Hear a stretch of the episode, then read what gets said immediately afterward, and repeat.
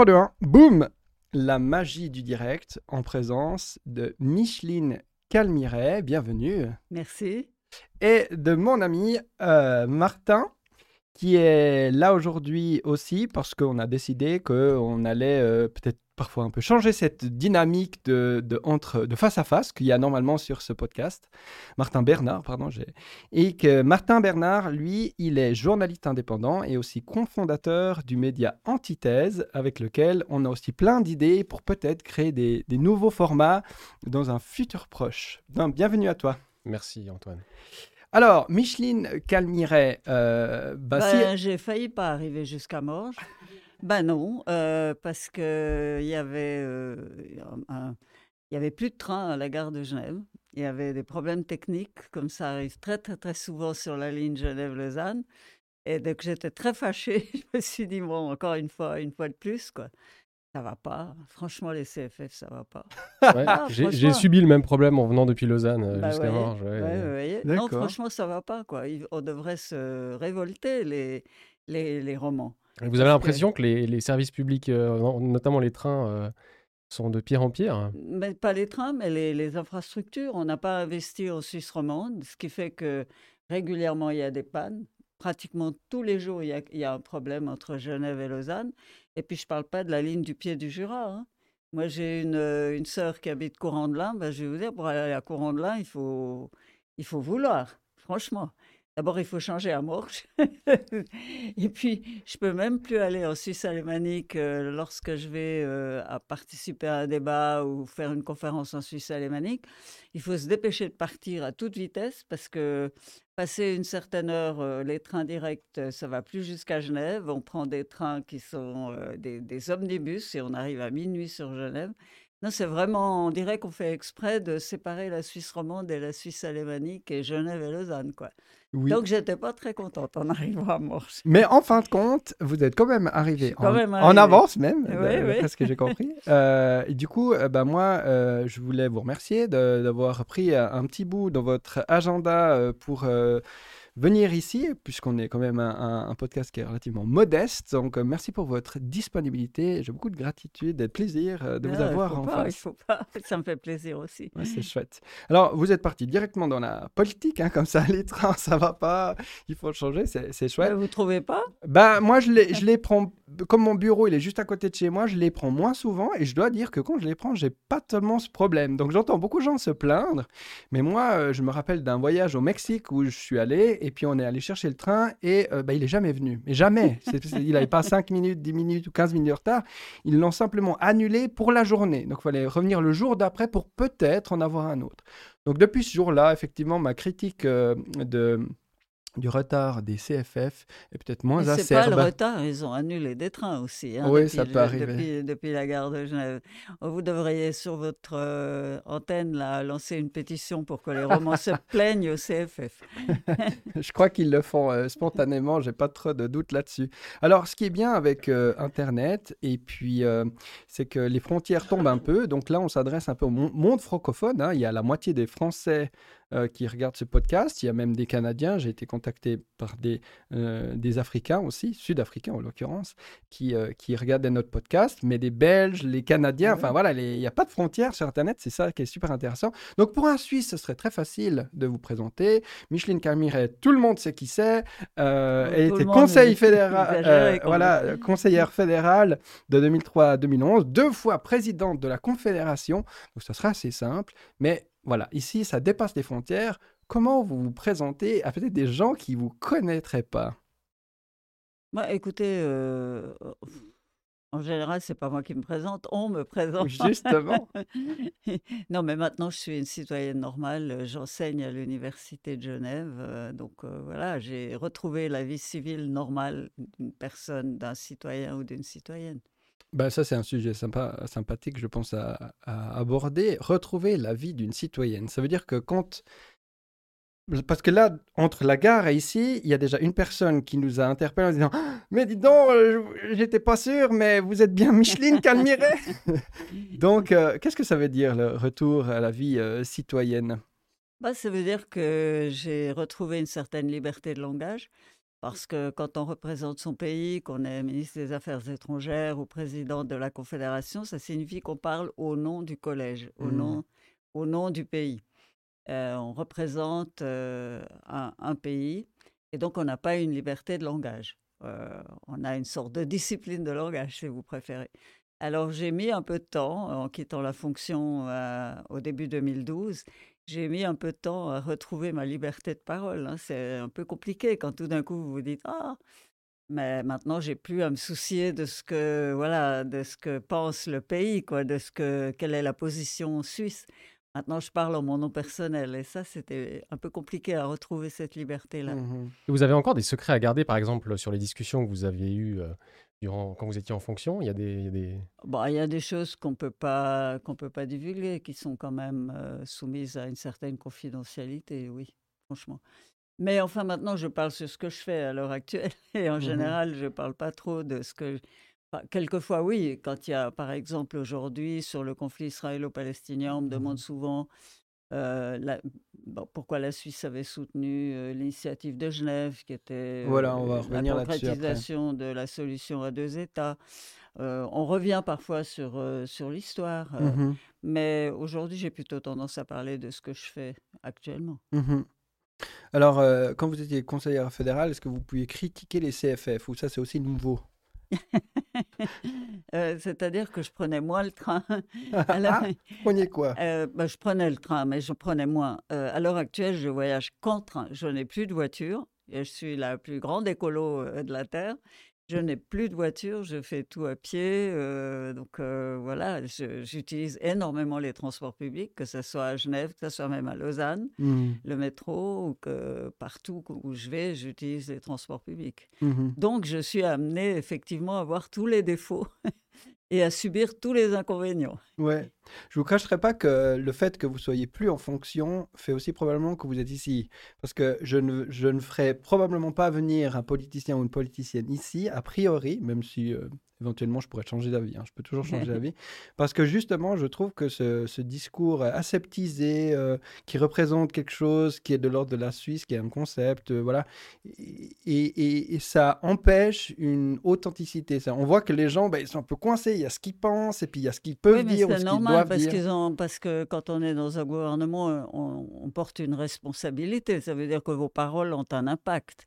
Et pas que sur vos voisins ou sur des gens qui vous connaissent, mais ont un impact beaucoup plus général sur, sur les citoyens et les citoyennes, hein, je veux dire, sur votre population. Donc vous devez faire attention quand même à ce que vous racontez. Il y a des anecdotes de des choses que vous auriez voulu dire que vous n'avez pas pu, ou au Oh, contraire que oui, vous avez dites il et puis il n'aurait pas fallu. Il y en a beaucoup, puis je ne vais pas dire ce que j'aurais pas dû dire. Ça serait, euh, ça serait rigolo. Euh, donc, euh, pour devenir... Non, ça serait pas rigolo du tout. Bah si, justement. non. Ça crée un incident diplomatique. ça serait pas rigolo du tout. Pour arriver à conseillère fédérale, on, on s'y on s'y prend comment? Ah, euh, je sais pas, moi j'ai pas rêvé depuis mon enfance à être Non? conseillère fédérale, pas du tout. Non, j'ai travaillé, euh, j'ai suivi mes engagements, j'ai j'ai voulu être utile, euh, donc j'ai été d'abord euh, députée au Grand Conseil genevois, ensuite euh, membre du gouvernement genevois, et puis l'un dans l'autre, il s'est trouvé que le train suisse a passé et qu'on m'a demandé de le prendre. Et Encore ce puis train? euh, finalement, j'ai été élue. Été Un peu par surprise, donc c'était pas quelque chose que vous aviez... euh, Euh, c'est pas quelque chose que j'avais planifié depuis des années, mais à partir du moment où j'ai été candidate, euh, j'ai fait campagne pour pouvoir euh, réussir à être élue, ça c'est clair. Alors je sais que le Parti socialiste est quand même relativement hiérarchisé, c'est-à-dire qu'on n'arrive pas comme ça, il faut gravir les échelons du Oh, parti, pas forcément, avoir moi j'ai non, pas forcément. la patience, Moi, j'ai pas passé par le, le- le- les- le- la marche communale, j'ai pas été conseillère communale, je suis rentrée au PS et puis euh, j'ai milité au PS. Bah, j'ai milité pour la cause des femmes, pour la cause de l'environnement, euh, j'ai fait des manifestations. Et puis ensuite, j'ai pris des responsabilités à l'intérieur du, du parti cantonal. euh, bah voilà, parce que quand on s'engage pour une cause, ben, il faut, faut se bouger. hein. Et puis l'un dans l'autre, ben voilà, euh, j'ai pris la présidence du parti cantonal genevois et puis après j'ai été élu au gouvernement. Ben, ça s'est fait, euh, ça se fait assez normalement. Je veux dire, c'est pas une question d'hiérarchie, mais c'est une question d'engagement. Hmm. Puis pourquoi au départ le choix socialiste? C'était justement parce qu'il s'avérait que vous étiez un peu euh, dans des manifestations ou dans des, mmh, ouais, des réflexions qui étaient portées principalement par ce parti ou il y a, il y a Bah oui, j'avais un engagement qui, délibéré? est- un engagement qui était très- enfin, qui était celui du Parti Donc la socialiste. Euh, justice sociale? euh, moi, je supporte pas les injustices. Ça m'énerve. Euh, du je euh, supporte pas. être Et donc, euh, et donc euh, de voir qu'il qu'il y en avait partout, euh, et ben, je me suis engagée d'abord, pour la cause des femmes, parce que euh, vu mon grand âge, j'ai vécu quand même des discriminations euh, à l'égard des femmes qui étaient euh, autres que celles que vivent mes petites filles aujourd'hui, hein, je peux vous dire. Moi, j'ai dû faire, euh, euh, j'aurais dû faire l'école ménagère. Nous n'étions pas traités comme les garçons. Nous n'avions pas les mêmes cours de maths que les garçons, parce que les filles euh, devaient s'occuper du, normalement de- devaient s'occuper des enfants et du ménage. Donc, euh, j'ai fait l'école de commerce parce que l'école de commerce vous donnait des possibilités de travailler, de gagner votre vie avant de trouver un mari, quoi. Et puis, euh, pour avoir le diplôme de commerce, il fallait faire trois mois d'école ménagère, c'est-à-dire apprendre à, à repasser les chemises, euh, apprendre à rapiécer les vêtements, apprendre à langer les bébés. Et j'ai refusé. J'ai refusé. Je suis partie en Suisse alémanique pour apprendre l'allemand et j'ai jamais eu mon diplôme de commerce. Par contre, j'ai eu ma maturité commerciale. Ils m'ont jamais donné le diplôme de commerce parce que j'avais pas fait les trois mois d'école ménagère. Donc, c'est vous dire, il y a de quoi s'énerver, il y a de quoi vraiment se rebeller. Euh, et ça, c'était la première injustice que j'ai suivie, que j'ai Hmm. subie. Et donc après, bon ben, euh, j'ai mieux compris celle que subissaient aussi les autres et j'ai voulu m'engager. Donc dans ce domaine-là, il y a quand même eu beaucoup de progrès depuis. euh, Il y a quand même eu des progrès. actuellement, évidemment. on a une égalité quand même. Mais relati- J'avais même pas le droit de vote. J'avais même pas le droit C'est vrai vote. que c'est venu tard en Suisse. Ben oui, j'ai eu 18 ans à peu près quand j'ai eu le droit de vote. Ouais. Alors si on regarde sur Internet, on voit facilement votre âge. Vous êtes né en 45, mais je dirais pas votre âge. 78 ans, oui. Vous les faites pas. Oh non, mais ça, c'est pas Mais le coup, problème on de ne pas les faire. Le problème, c'est l'âge réel. Quoi. ouais, ouais, mais vous... Mais l'âge réel, ça me gêne pas. Ça donne une certaine expérience. Ça donne, euh, voilà. Euh, J'ose pas dire une certaine sagesse, mais c'est vrai qu'on a vu beaucoup de choses. Et euh, voilà, on, on a réfléchi aussi sur beaucoup de choses. On a vu des choses aller, venir, revenir. Tout à fait. Et donc le, donne- le saut quantique, c'est quand même pour le, le droit des femmes euh, aujourd'hui, si on compare à il y a 60 ans en arrière, donc il y a le droit de vote, il n'y a plus besoin de, de- pour l'école commerciale de faire ce... voilà. Mais je pense qu'il y a encore, il y a beaucoup de choses à, à- à faire. Vous, étiez en faveur de, comment ça s'appelle, l'égalité... euh, euh, je me rappelle plus le terme, mais vous voulez forcer quelque, enfin, vous voulez renverser la table en disant Discrimination positive, je ah crois que voilà, c'était. merci, ouais. Bah, les, les- les quotas. Oui, moi je suis une femme quota. Ça veut dire euh, quoi en fait? bah, Je suis une femme quota dans la mesure où quand je suis rentrée au Parti socialiste euh, genevois, euh, c'était une période euh, d'élection euh, cantonale. Et euh, c'était l'époque où on cherchait à, à mettre sur les listes autant de femmes que d'hommes, euh, où on recherchait des candidatures pour mettre sur les listes. Et euh, une- un notable du parti est venu dans notre section et cherchait des candidates. Et il a dit, je te mets sur la liste. J'ai dit, je connais personne, euh, je risque pas d'être élu, ça fait rien, je te mets quand même sur la liste. Et puis été élu. Euh, Donc, été élue. hmm. C'était pas simple, hein, quand on connaît personne, qu'il faut faire campagne. Et puis les femmes avaient quand même, bah, on n'accordait pas la même crédibilité en politique aux, aux femmes qu'aux hommes. Euh, C'était beaucoup plus difficile d'apparaître comme des candidats sérieux, de, de- de faire campagne euh, en ayant des chances. Mais j'ai été élue directement au niveau cantonal, quelques mois après être euh, entrée au PS. Donc euh, voilà. de quoi être fier, mais ça demandait du coup plus d'énergie de votre part, plus d'engagement, doubler l'énergie pour, euh, pour être vu ou pour être Ben, connu? pour, être, pour être surtout pour que les gens vous connaissent et votent pour vous, et puis sachent pourquoi vous vous engagez, parce que c'est ça à quoi servent les campagnes. Les campagnes servent à ce que vous expliquez euh, aux gens qui sont censés aller voter pourquoi vous vous engagez et pourquoi vous les représentez. Hein Alors là, on a eu euh, un week-end euh, d'élection, n'est-ce pas? oui, bien sûr. Petite réaction à chaud. Euh, le Parti socialiste gagne pas grand-chose, mais un tout petit peu, je crois. Par quand contre, la gauche perd quand même largement. L'UDC, mm, grande gagnante. Une petite analyse, moi j'ai la mienne. J'imaginais déjà il y a deux ans, au vu des événements notamment du, du Covid, euh, que l'UDC pourrait regagner des plumes parce que j'ai senti une certaine brutalité du gouvernement pour passer notamment le confinement et d'autres choses sans laisser la place, euh, a priori, en tout cas, même si on a voté dessus, euh, pour dire est-ce que finalement on accepte le confinement, on accepte les règles qui nous sont imposées. Et que ce soit juste ou pas, j'ai senti que le parti le plus critique, parce qu'évidemment il y avait beaucoup de mécontentement et d'incompréhension, c'était d'une certaine façon peut-être l'UDC à ce moment-là. Et moi je pense que ça joue un rôle deux ans plus tard euh, pour les gens qui ont été votés, qui ont peut-être changé leur vote. Il y a certainement plein d'autres raisons, euh, mais j'attribue cet élément-là aussi euh, au gain de l'UDC. Mais peut-être que vous, voyez d'autres choses. Vous aussi? Alors c'est vrai que je, je, partage effectivement en partie cette analyse. Je pense que moi je connais beaucoup de personnes qui pendant cette période se sont senties vraiment euh, un peu ostracisées quand même par les mesures qui ont été prises.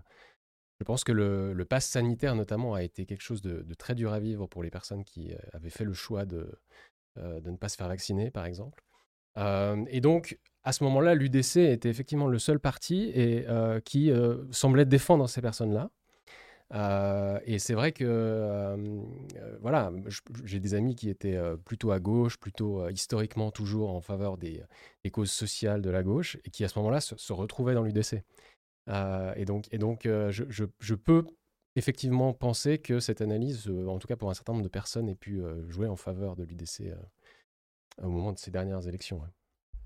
C'est peut-être un élément. Moi, je suis pas sûr qu'il ait été déterminant parce qu'il y a beaucoup de gens qui étaient très contents de la façon dont la Suisse a géré euh, la pandémie. Euh, en tout cas, moi, j'étais satisfaite. Si vous regardez ce qui s'est passé dans d'autres pays, en France, par exemple, euh, faites la comparaison, on était plutôt bien traités, je trouve. Et plutôt pas de manière dictatoriale, mais plutôt de manière soft, quelque part. Moi, si vous regardez le résultat des, élections euh, du, week-end euh, passé, euh, ce qu'on voit, c'est que les Verts ont beaucoup perdu. Les Verts ont beaucoup perdu.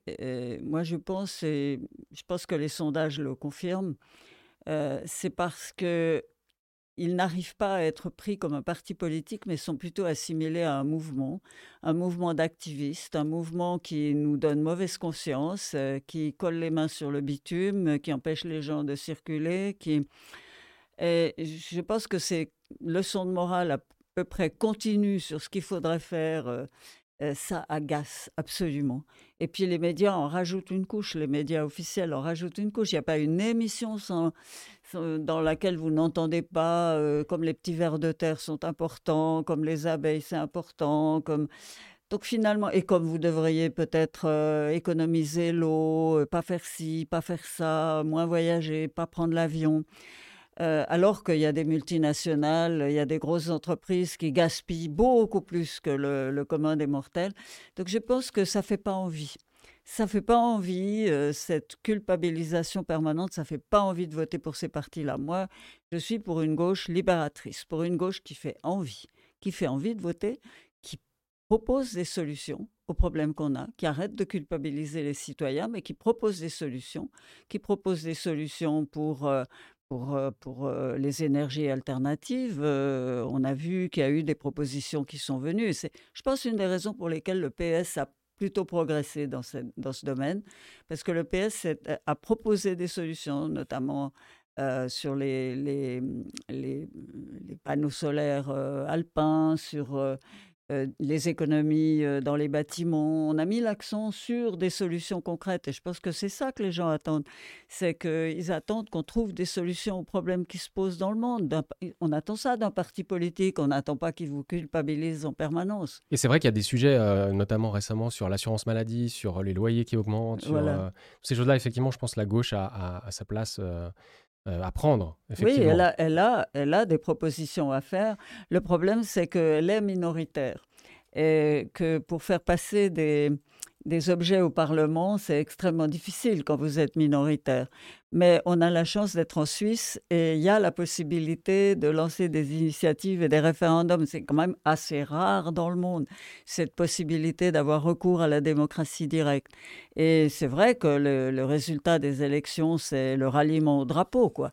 Moi, je pense que c'est plutôt les crises internationales et les incertitudes qui ont fait voter pour le, pour l'UDC, pour l'extrême droite en Suisse, comme partout ailleurs d'ailleurs en Europe, hein, l'extrême droite monte, et c'est lié aux incertitudes, aux crises internationales. Qu'est-ce qu'on mmh. vit?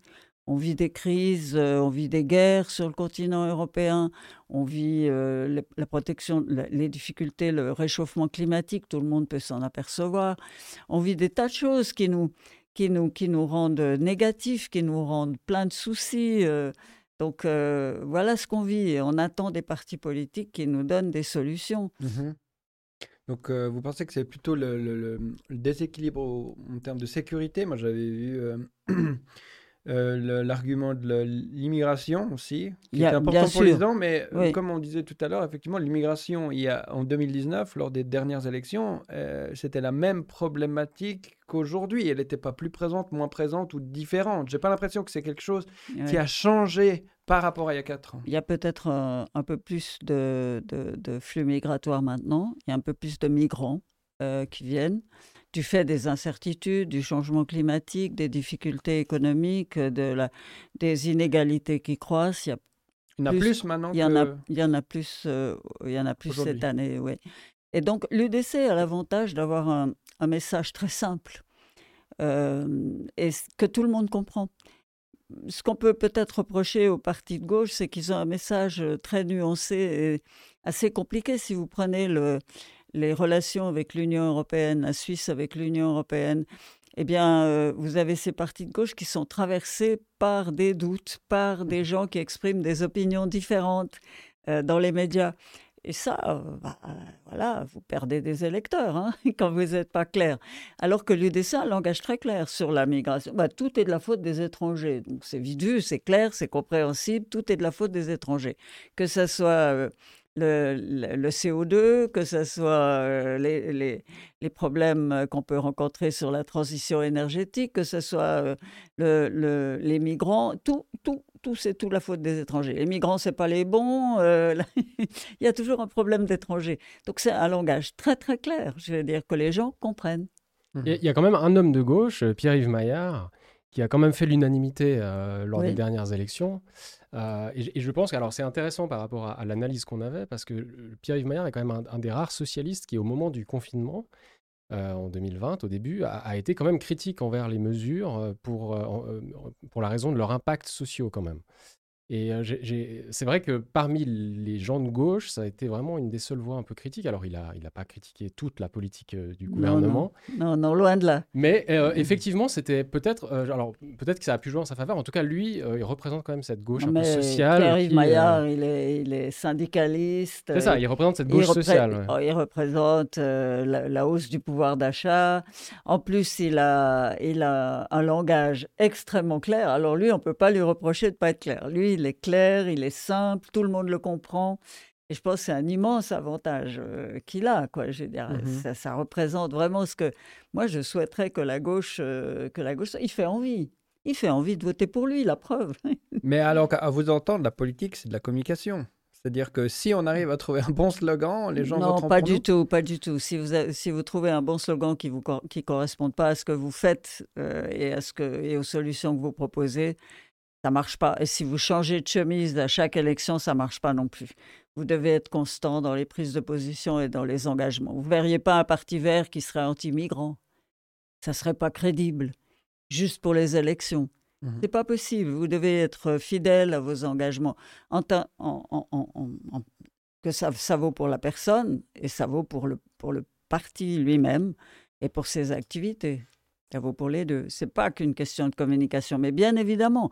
Après, il y a la manière dont vous traduisez votre, votre langage et votre engagement. Quoi. Ça, c'est important aussi que vous soyez compris. Parce que si vous commencez à parler comme un, professeur d'université euh, et euh, faire référence à des tas d'études et de choses compliquées, ben, les gens ils vous suivent plus. C'est normal. Mmh Injustice, vous parliez tout à l'heure que c'est un peu le, drive, hein, en tout cas c'est ce qui vous a un peu amené à, prendre des responsabilités ou en tout cas à contribuer ou à participer à, la chose publique, à la chose politique. en ce moment, il y a beaucoup d'injustices dans le monde, mais notamment très actuellement là, quelque chose qui s'est réavivé, donc je parle du conflit israélo-palestinien. Alors pour le coup, s'il y a une grande injustice, alors il, y en a, plein et il ne s'agit pas de faire une hiérarchie, mais depuis 75 ans, c'est-à-dire le conflit est presque...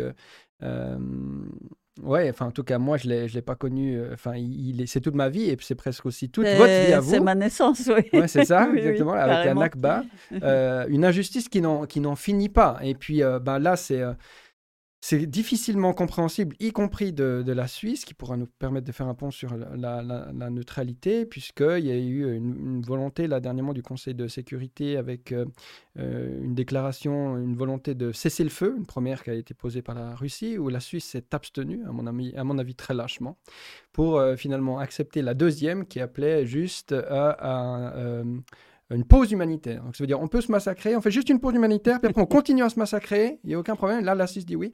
Donc, je trouve très hypocrite d'une Suisse qui se dit euh, euh, humanitaire déjà. Et puis, euh, pourquoi Ce serait un peu ma question, parce que j'ai du mal à comprendre ça. Pourquoi les gouvernements, gouvernements occidentaux n'arrivent pas à vraiment se prononcer contre les atrocités, presque on pourrait dire que c'est presque un génocide. Hein. Il y a 6000 morts civiles euh, dans ce conflit depuis le 7 octobre. 2350 euh, hier soir, c'était le dernier compte de l'UNICEF d'enfants. Euh, ça, c'est les morts, hein, enfants, euh, sans compter les blessés qui sont aussi deux ou trois fois plus nombreux. Et là, c'est pas un appel unanime, comme on l'a vu avec la guerre en Ukraine, où c'est horrible, on détecte tout de suite qui est le coupable et ce qu'il faut faire, le sanctionner, etc.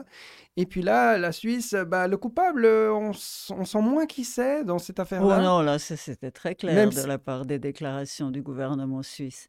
C'est vrai? ah bah pas euh, Il a condamné immédiatement l'attaque du Hamas. Oui, c'est ça. Alors c'était très contre clair. les civils, c'était extrêmement clair. Mais il faut mais dire pas le contraire, c'est ça que non, je mais il y, avait, il, y a, il y a objectivement, il y a objectivement euh, un problème euh, dans cette question. Il y a, si vous voulez, il y a, il y a les, les... On a placé, la... on, a, on, a mis des, des, populations juives là où il y avait d'autres gens qui vivaient. Voilà. Et, et donc, euh, ça, ça C'est le début du problème, n'est-ce pas? Oui, c'est le début du problème. Ça a créé l'État d'Israël, c'est créé, c'est un État refuge, c'est un État religieux, c'est un État juif. Et c'est moi, je, je raconte toujours cette histoire. Ça m'a fait comprendre la situation de la communauté juive parce qu'ils ils ont vécu tellement, tellement de massacres, tellement de pogroms tout au long de leur histoire. C'est une communauté qui a toujours été stigmatisée. Et souvenez-vous, à l'école, quand on apprenait l'histoire de la Bible, le peuple juif, c'était le peuple qui était chassé, le peuple... Voilà. Et, et cette amie me racontait qu'elle, elle, elle vit en Suisse et qu'elle vivait avec une valise mentale à ses pieds en se disant s'il nous arrive de nouveau quelque chose, L'État d'Israël est mon refuge. Je sais que je peux aller là-bas parce que c'est l'État qui va recevoir les Juifs qui se font, euh, qui se font massacrer ou qui ont des difficultés ailleurs. Et l'attaque du Hamas contre l'État juif a, a, conduit à des incertitudes, c'est-à-dire que tout d'un coup, cet État juif pouvait être attaqué. Tout d'un coup, il devenait plus. Enfin, l'État refuge était mis en difficulté. Vulnérable. Mhm. Était vulnérable, vous avez raison. C'est le mot vulnérable. Et donc, ça les, ça les choque, ça les touche. Et c'est aussi pour cette raison qu'ils sont pratiquement prêts à soutenir n'importe quel gouvernement. Oui, d'ailleurs, l'actuel est, plutôt d'extrême droite. voilà, ils sont prêts, à, soutenir parce que parce que parce que c'est cet État refuge. Donc, il y a, ils ont été extrêmement choqués par. Euh, et c'est vrai que les activités du Hamas euh, ont, été euh, inqualifiables. Hein. Et puis, d'un autre côté, vous avez les Palestiniens euh, qui sont réfugiés, euh, qui... Euh, moi, j'ai soutenu l'État, la solution à deux États. à l'époque, on, avait, on, avait soutenu, hein. on avait soutenu, c'était une initiative entre Palestiniens, société civile palestinienne, Abed Rabo, et israélienne avec Yossi Beilin, qui, avait, mmh qui avait fait un, un accord qui essayait de promouvoir la solution à deux États, c'est-à-dire de lui donner la capacité de se concrétiser, qui traitait les problèmes de colonisation, les problèmes de retour des réfugiés, qui sont des gros problèmes, le statut de Jérusalem, et qui... Mais bon, euh, au bout d'un certain moment, les grandes puissances euh, euh, se sont gargarisées du mot solution à deux États, mais n'ont rien fait pour la concrétiser. Les colonisations en Cisjordanie ont continué. Parce que l'initiative de Genève stipulait quand même que 98% de la Cisjordanie soit rendu aux, Palestiniens. Mais, mais, mais euh, si vous regardez la situation actuelle, c'est devenu euh, tout à fait impossible. Mhm. Moi, je pense que c'est une chimère, c'est une discipline de langage à l'heure actuelle, alors que je me suis vraiment engagée pour ça. Euh, et, donc, c'était une initiative qui visait à concrétiser cette solution à deux États. Puis, à un moment donné, les États les grandes puissances ont, mis le conflit israélo-palestinien un peu en arrière de leurs priorités. Ça n'a plus été leur priorité principale. Euh, et euh, euh, les colonies, d'un autre côté, ont été même accélérées avec le gouvernement Netanyahou. et donc, vous avez, vous avez imaginez-vous, entre Jérusalem et la Cisjordanie, vous avez 700 000 colons. Comment voulez-vous concrétiser une solution à deux États C'est la ville de Zurich, quoi, à peu près. Mais de facto, vous allez les faire partir. Les 700 000 colons. Moi, honnêtement, je, donc, euh, du coup, de facto, c'est une annexation. Et moi, ce que je comprends pas. Du coup, de facto, euh, il existe sur le terrain, de fait, c'est Israël qui contrôle la sécurité du territoire entre la Méditerranée et le Jourdain, de, facto. Voilà de facto, la situation il est dans clair laquelle de voir qui oppresse et qui est oppressé ou pas. Écoutez, qui oppresse et qui est oppressé, c'est une, politique qui est. Moi, j'ai été à Gaza. Mmh j'ai vu. J'ai vu, et j'ai vu il y, a, il, y a, il y, a, longtemps, mais quand même, ça ne s'est pas amélioré depuis. Euh, vous ressortez là, vous n'êtes plus la même chose. Hein, Je veux mmh dire, c'est vraiment difficile à, voir ce que vous pouvez voir dans ces territoires occupés. Le problème, c'est que voilà, on n'a pas voulu, on n'a pas voulu euh, se donner les moyens de la communauté internationale de mettre en place cette solution à deux États et de permettre à ces deux communautés de vivre euh, en harmonie l'une et l'autre. Je ne sais pas si vous connaissez, moi j'aime bien raconter cette histoire, c'est celle des porcs épiques qui est racontée par Schopenhauer, qui est un philosophe allemand. Schopenhauer il raconte l'histoire d'un troupeau de porcs épiques qui, par une froide journée d'hiver, cherche à se réchauffer. Alors ces porcs épiques, vous savez, c'est des mammifères qui ont des piquants de 30 cm de long. Mmh Alors ils se rapprochent mais comme ils se rapprochent, ils, ont chaud, mais ils se piquent, ils se font mal. Alors, comme ils se font mal, ils se distancient les uns des autres, mais plus ils se distancient, plus ils ont froid. Et euh, voilà, ça, ça, donc, à force d'aller et retour, ils finissent par trouver la distance idéale. Euh, pour, se, pour, pour, avoir chaud sans se faire du mal. Et eh ben, c'est un peu la situation euh, qu'on pourrait, c'est trouver la bonne distance pour que ce qu'on a fait en Suisse, hein, on est des ethnies, des religions, des cultures différentes, et on arrive à ne pas trop vivre les uns sur les autres, mais quand même à vivre ensemble de façon harmonieuse. Et c'est ça le problème euh, qui, pour, une solution politique passe par là, mmh par des solutions institutionnelles à inventer pour permettre à ces deux communautés de vivre ensemble. Ce qu'on voit à l'heure actuelle, c'est tout de même un système qui ressemble fort à l'apartheid, parce que les Palestiniens n'ont pas les mêmes droits que les... C'est ça, moi je pense que ça c'est quand même important de le rappeler euh, dans, dans le cadre de ce conflit. Euh, puis alors vous parliez de la Suisse euh, avec sa, sa, politique de, voilà, de, de plusieurs populations qui vivent ensemble.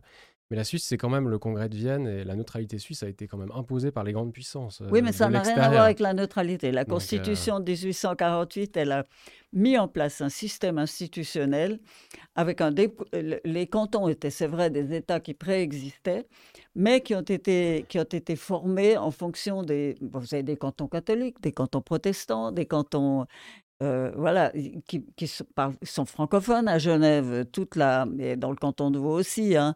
D'ailleurs, le canton de Vaud devrait être sensible à ça parce qu'il a été colonisé par les Bernois. et, donc, vous avez la création de ces, entités euh, qui arrivent à avoir une certaine autonomie, euh, en gouvernement, législature, judiciaire, euh, et en, matière de langue, euh, langue officielle, on parle chacun sa langue. Vous ne voudriez pas quand même qu'on soit appelé à aller dans des administrations par les Schweizerdeutsch.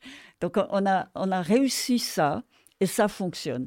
Et ça ne peut pas fonctionner pour d'autres tel quel. C'est pour ça que je dis, pour Israël-Palestine, il y a des solutions institutionnelles à inventer, mais il faudrait pour ça qu'il y ait une volonté politique pour le faire. Ce qui, à l'heure actuelle, euh, est en tout cas la volonté politique de donner les mêmes droits à tous les citoyens et toutes les personnes qui vivent sur la même, le même territoire. Et je pense aussi que ça dépend, et c'est pour ça que je parlais de neutralité. Je pense que la Suisse a pu se construire au XIXe siècle parce qu'il y avait ce statut qui s'est mis en place au début du siècle. Euh, et je pense qu'avec Israël, il y a un enjeu de grande puissance aussi par rapport au statut d'Israël. Euh, je pense que notamment les Américains euh, soutiennent ce pays depuis très longtemps, les Anglais avant eux, pour des raisons géopolitiques. Je lisais récemment un livre de l'historien Andrea Bosco, un Italien d'origine, qui expliquait un peu l'origine de la déclaration Balfour en 1917, puis comment finalement le, cet État d'Israël a été pensé euh, du point de vue anglais pour contenir la vérité de puissance au, Proche-Orient euh, des Russes, des Allemands à l'époque.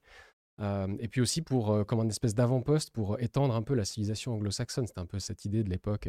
Mmh. J'ai l'impression que les, les, Américains ont un peu repris cette idée après la Deuxième Guerre mondiale et que, d'une certaine manière, pour eux, cet avant-poste israélien au Proche-Orient reste d'une importance géopolitique, géostratégique.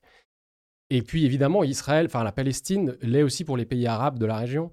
Euh, et, d'une certaine manière, je pense que là, cet enjeu de grande puissance, on ne pourra pas régler ce conflit israélo-palestinien si ces grandes puissances-là euh, n'arrivent pas à reconnaître un statut particulier pour ce territoire, comme ils l'ont fait pour la Suisse au début du XIXe siècle. Euh, et... il, y a, certainement une explication géopolitique, vous avez raison. Il y a aussi le fait qu'aux États-Unis, il y a une immense diaspora juive, et ce qui compte dans les, dans les, dans les élections. Hein. Je pense que ce n'est pas étranger aux positions prises par euh, M. Biden euh, à l'heure actuelle. C'est vraiment... Oui, parce qu'on voit les, les, pays de la France, les États-Unis, enfin les pays occidentaux, clairement, ils ont pris position en faveur d'Israël. Bon, c'est maintenant, euh, je pense qu'il y a eu un premier moment d'émotion où tout le monde s'est précipité là-bas et a soutenu Israël. Euh, et, c'est vrai que c'était choquant ce qu'on a vu. Et, et, mais mais c'est tranquillement en train de, de, de, de, balancer un peu les prises de position au vu de ce qui se passe dans la bande de Gaza. Parce qu'effectivement, c'est choquant la manière dont, dont Israël riposte. Et je pense que ça peut les entraîner sur une pente qui pourrait embraser la région. Et, ça, je pense que c'est dans l'intérêt de mmh personne. Ça pourrait embraser la euh. région et je pense que le Hezbollah se tient tranquille et l'Iran. Je me suis posé la question si. Franchement, je ne pense pas que l'Iran aurait intérêt à déclencher une, euh, une, déflagration euh, régionale en ce moment. Il ne faut pas oublier qu'ils avaient, ils avaient conclu un accord avec les États-Unis il n'y a pas si longtemps, avec des échanges d'otages euh, dans lesquels la Suisse, avec cet échange, la Suisse avait pris un, petit rôle concernant des transferts mmh financiers. Et euh, ils avaient peut-être l'espoir de conclure d'autres deals avec les États-Unis. Et donc, ça tombe pas très bien pour eux, hein, franchement. Euh, voilà. Donc, on voit qu'il y a une certaine prudence. les, États-Unis essayent de calmer le jeu du gouvernement israélien en leur disant attention, droit international humanitaire, n'y allez pas avec vos gros sabots. Euh, ils essayent de repousser, voire euh, de, faire renoncer le gouvernement israélien à, cette euh, invasion de, Gaza. Et puis d'un autre côté, on a les Iraniens qui calment le jeu au Liban et qui essayent de faire rester le Hezbollah tranquille. Parce que, et si et si ça, ça va trop mal dans la bande de Gaza, s'il y a trop de personnes qui sont tuées, blessées. Je, Parce qu'on est déjà à 6 000. Oui, oui, ça compte. quoi 10 20 000, 50 000 Mais il ne faut pas me demander à moi. Hein, je veux dire, euh, je pense qu'il y a un moment donné où, vous, où, vous ne pourrez pas retenir euh, les, les, le, Nord-Liban de s'embraser, mm -hmm. le Hezbollah. C'est ça, qui, je trouve, assez effrayant. C'est qu'effectivement, actuellement, on sent que l'Iran peut-être n'a pas très intérêt à ce, que ça s'enflamme, mais si tout d'un coup Israël commence à, mettre son armée au sol, à envoyer des troupes dans la bande de Gaza, je pense que les pays arabes de la région devront réagir. Ils ne pourront pas faire autrement. C'est-à-dire ils ne pourront pas retenir leurs troupes. C'est ça, c'est ça. Et le Hezbollah en, premier. Et donc à ce moment-là, les Américains qui ont leur porte-avions euh, mhm. en Méditerranée tout près de la, de la zone, eux devront soutenir euh, leur allié israélien. Et donc là, ça, ça, ça, file. Ça file. ça file. Et ça rappelle effectivement des, des scénarios de 1914 où Oui, on a vu la Première Guerre mondiale, le déclenchement de la Première Guerre mondiale. Mais, C'est clair que la situation est extrêmement dangereuse. C'est pour ça que je disais tout à l'heure, le, le vote UDC, c'est un peu le ralliement sous le drapeau. C'est ce qu'on voit dans les périodes d'insécurité très grande au plan international. Il y a un ralliement vers l'extrême droite. Mmh ça, c'est, voilà, c'est connu, quoi.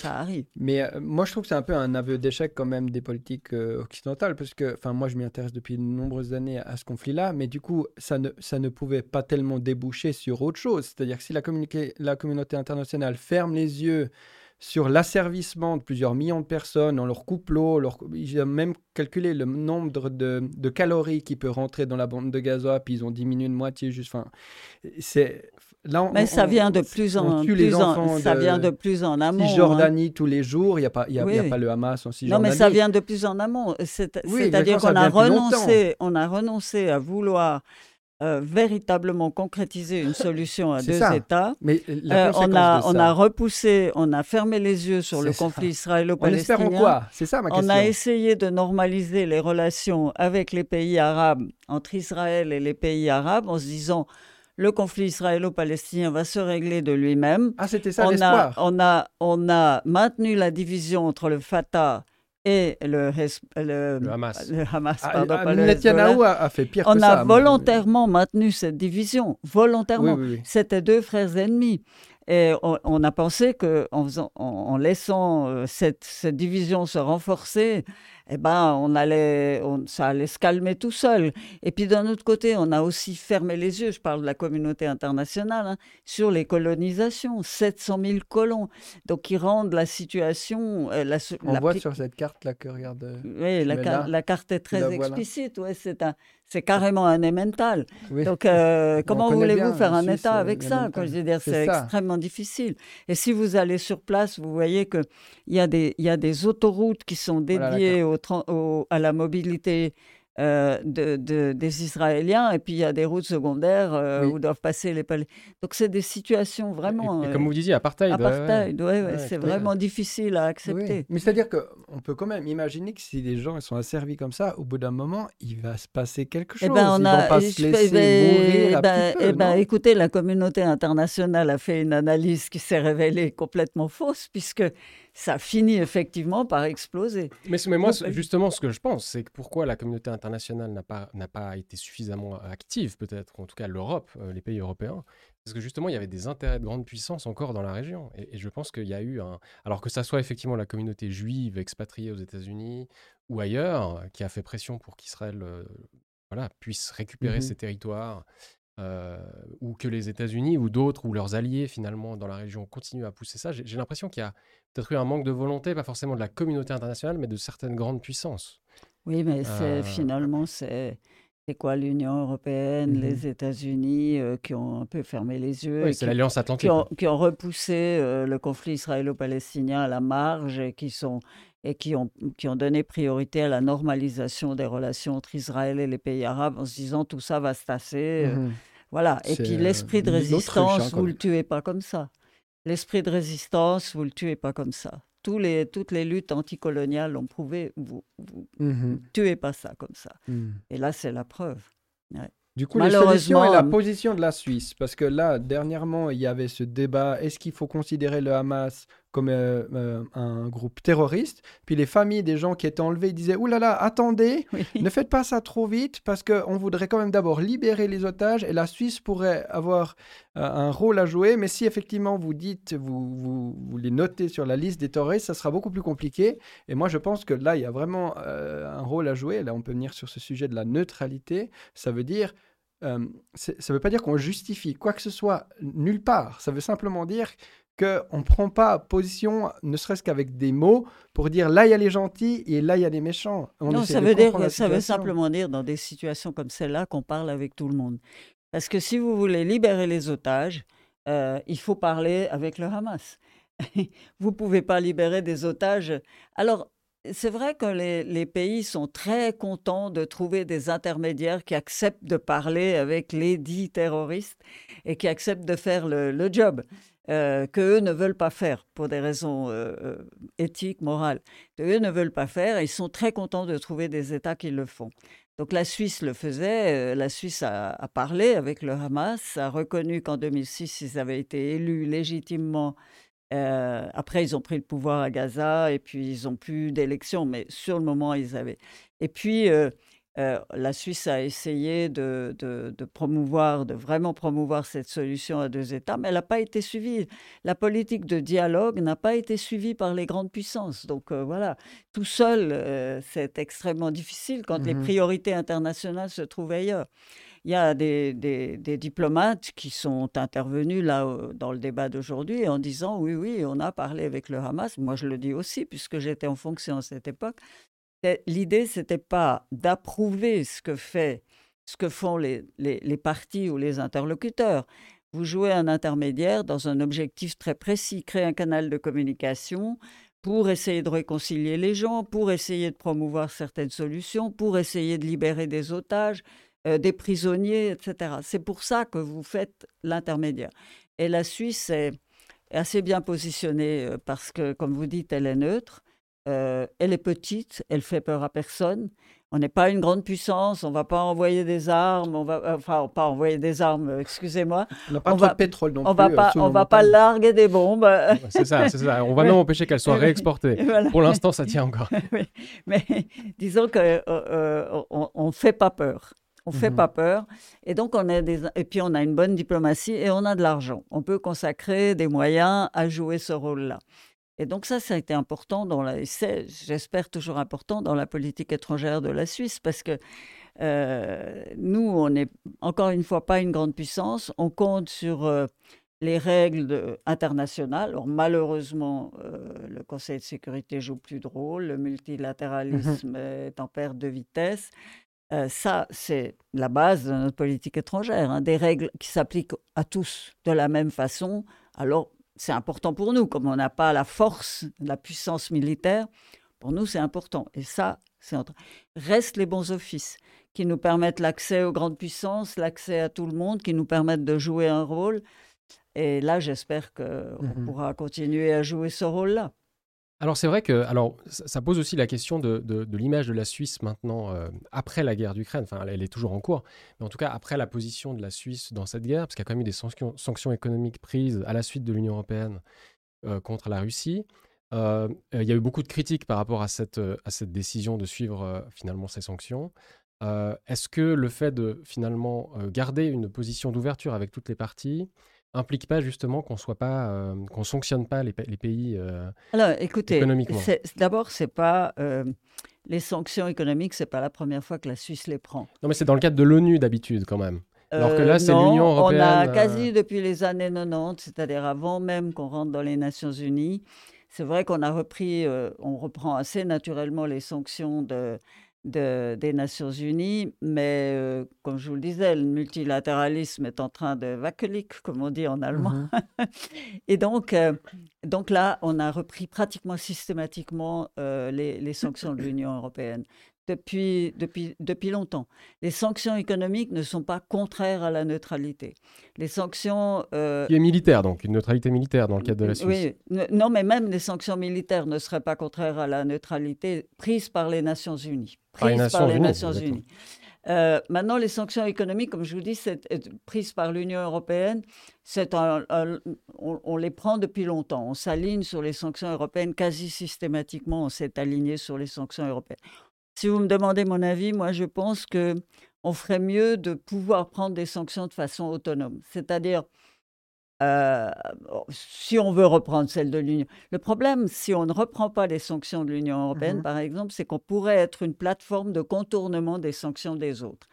Donc on est presque amené naturellement à reprendre les sanctions de l'Union européenne. Mais on pourrait prendre des mesures pour éviter le contournement.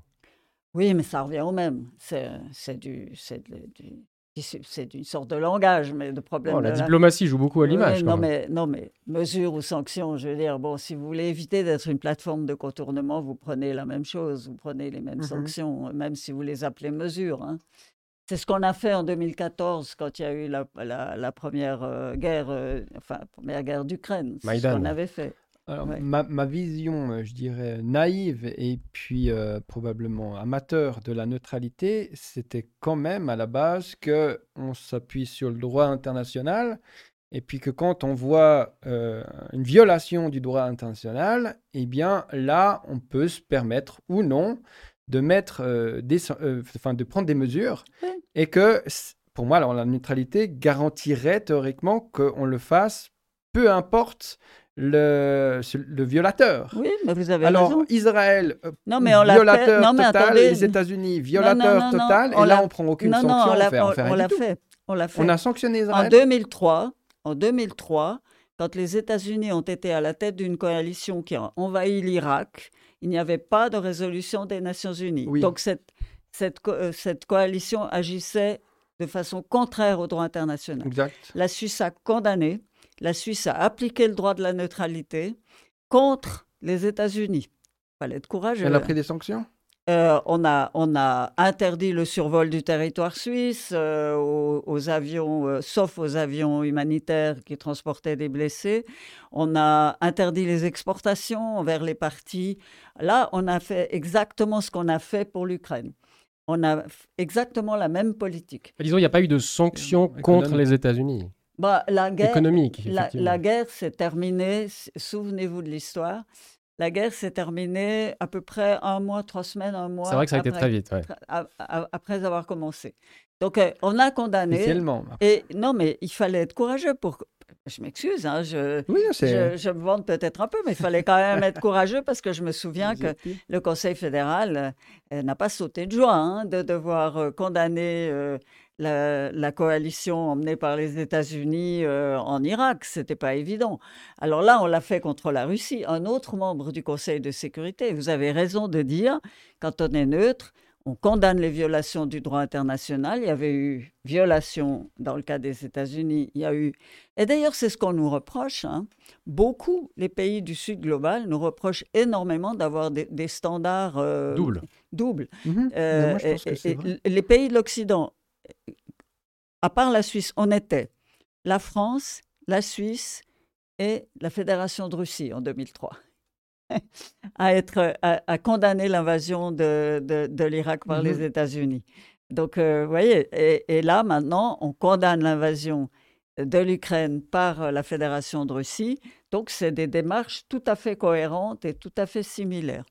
Si on n'avait pas pris de sanctions à l'encontre de la Fédération de Russie, on aurait permis le ou de mesures si vous préférez. On aurait permis le contournement par la Suisse des sanctions des Européens et des Américains. Et donc on n'aurait pas été neutre non plus. On leur aurait donné une faveur. On leur aurait donné une faveur, un privilège. Donc c'est pas, vous savez, c'est pas si simple que ça.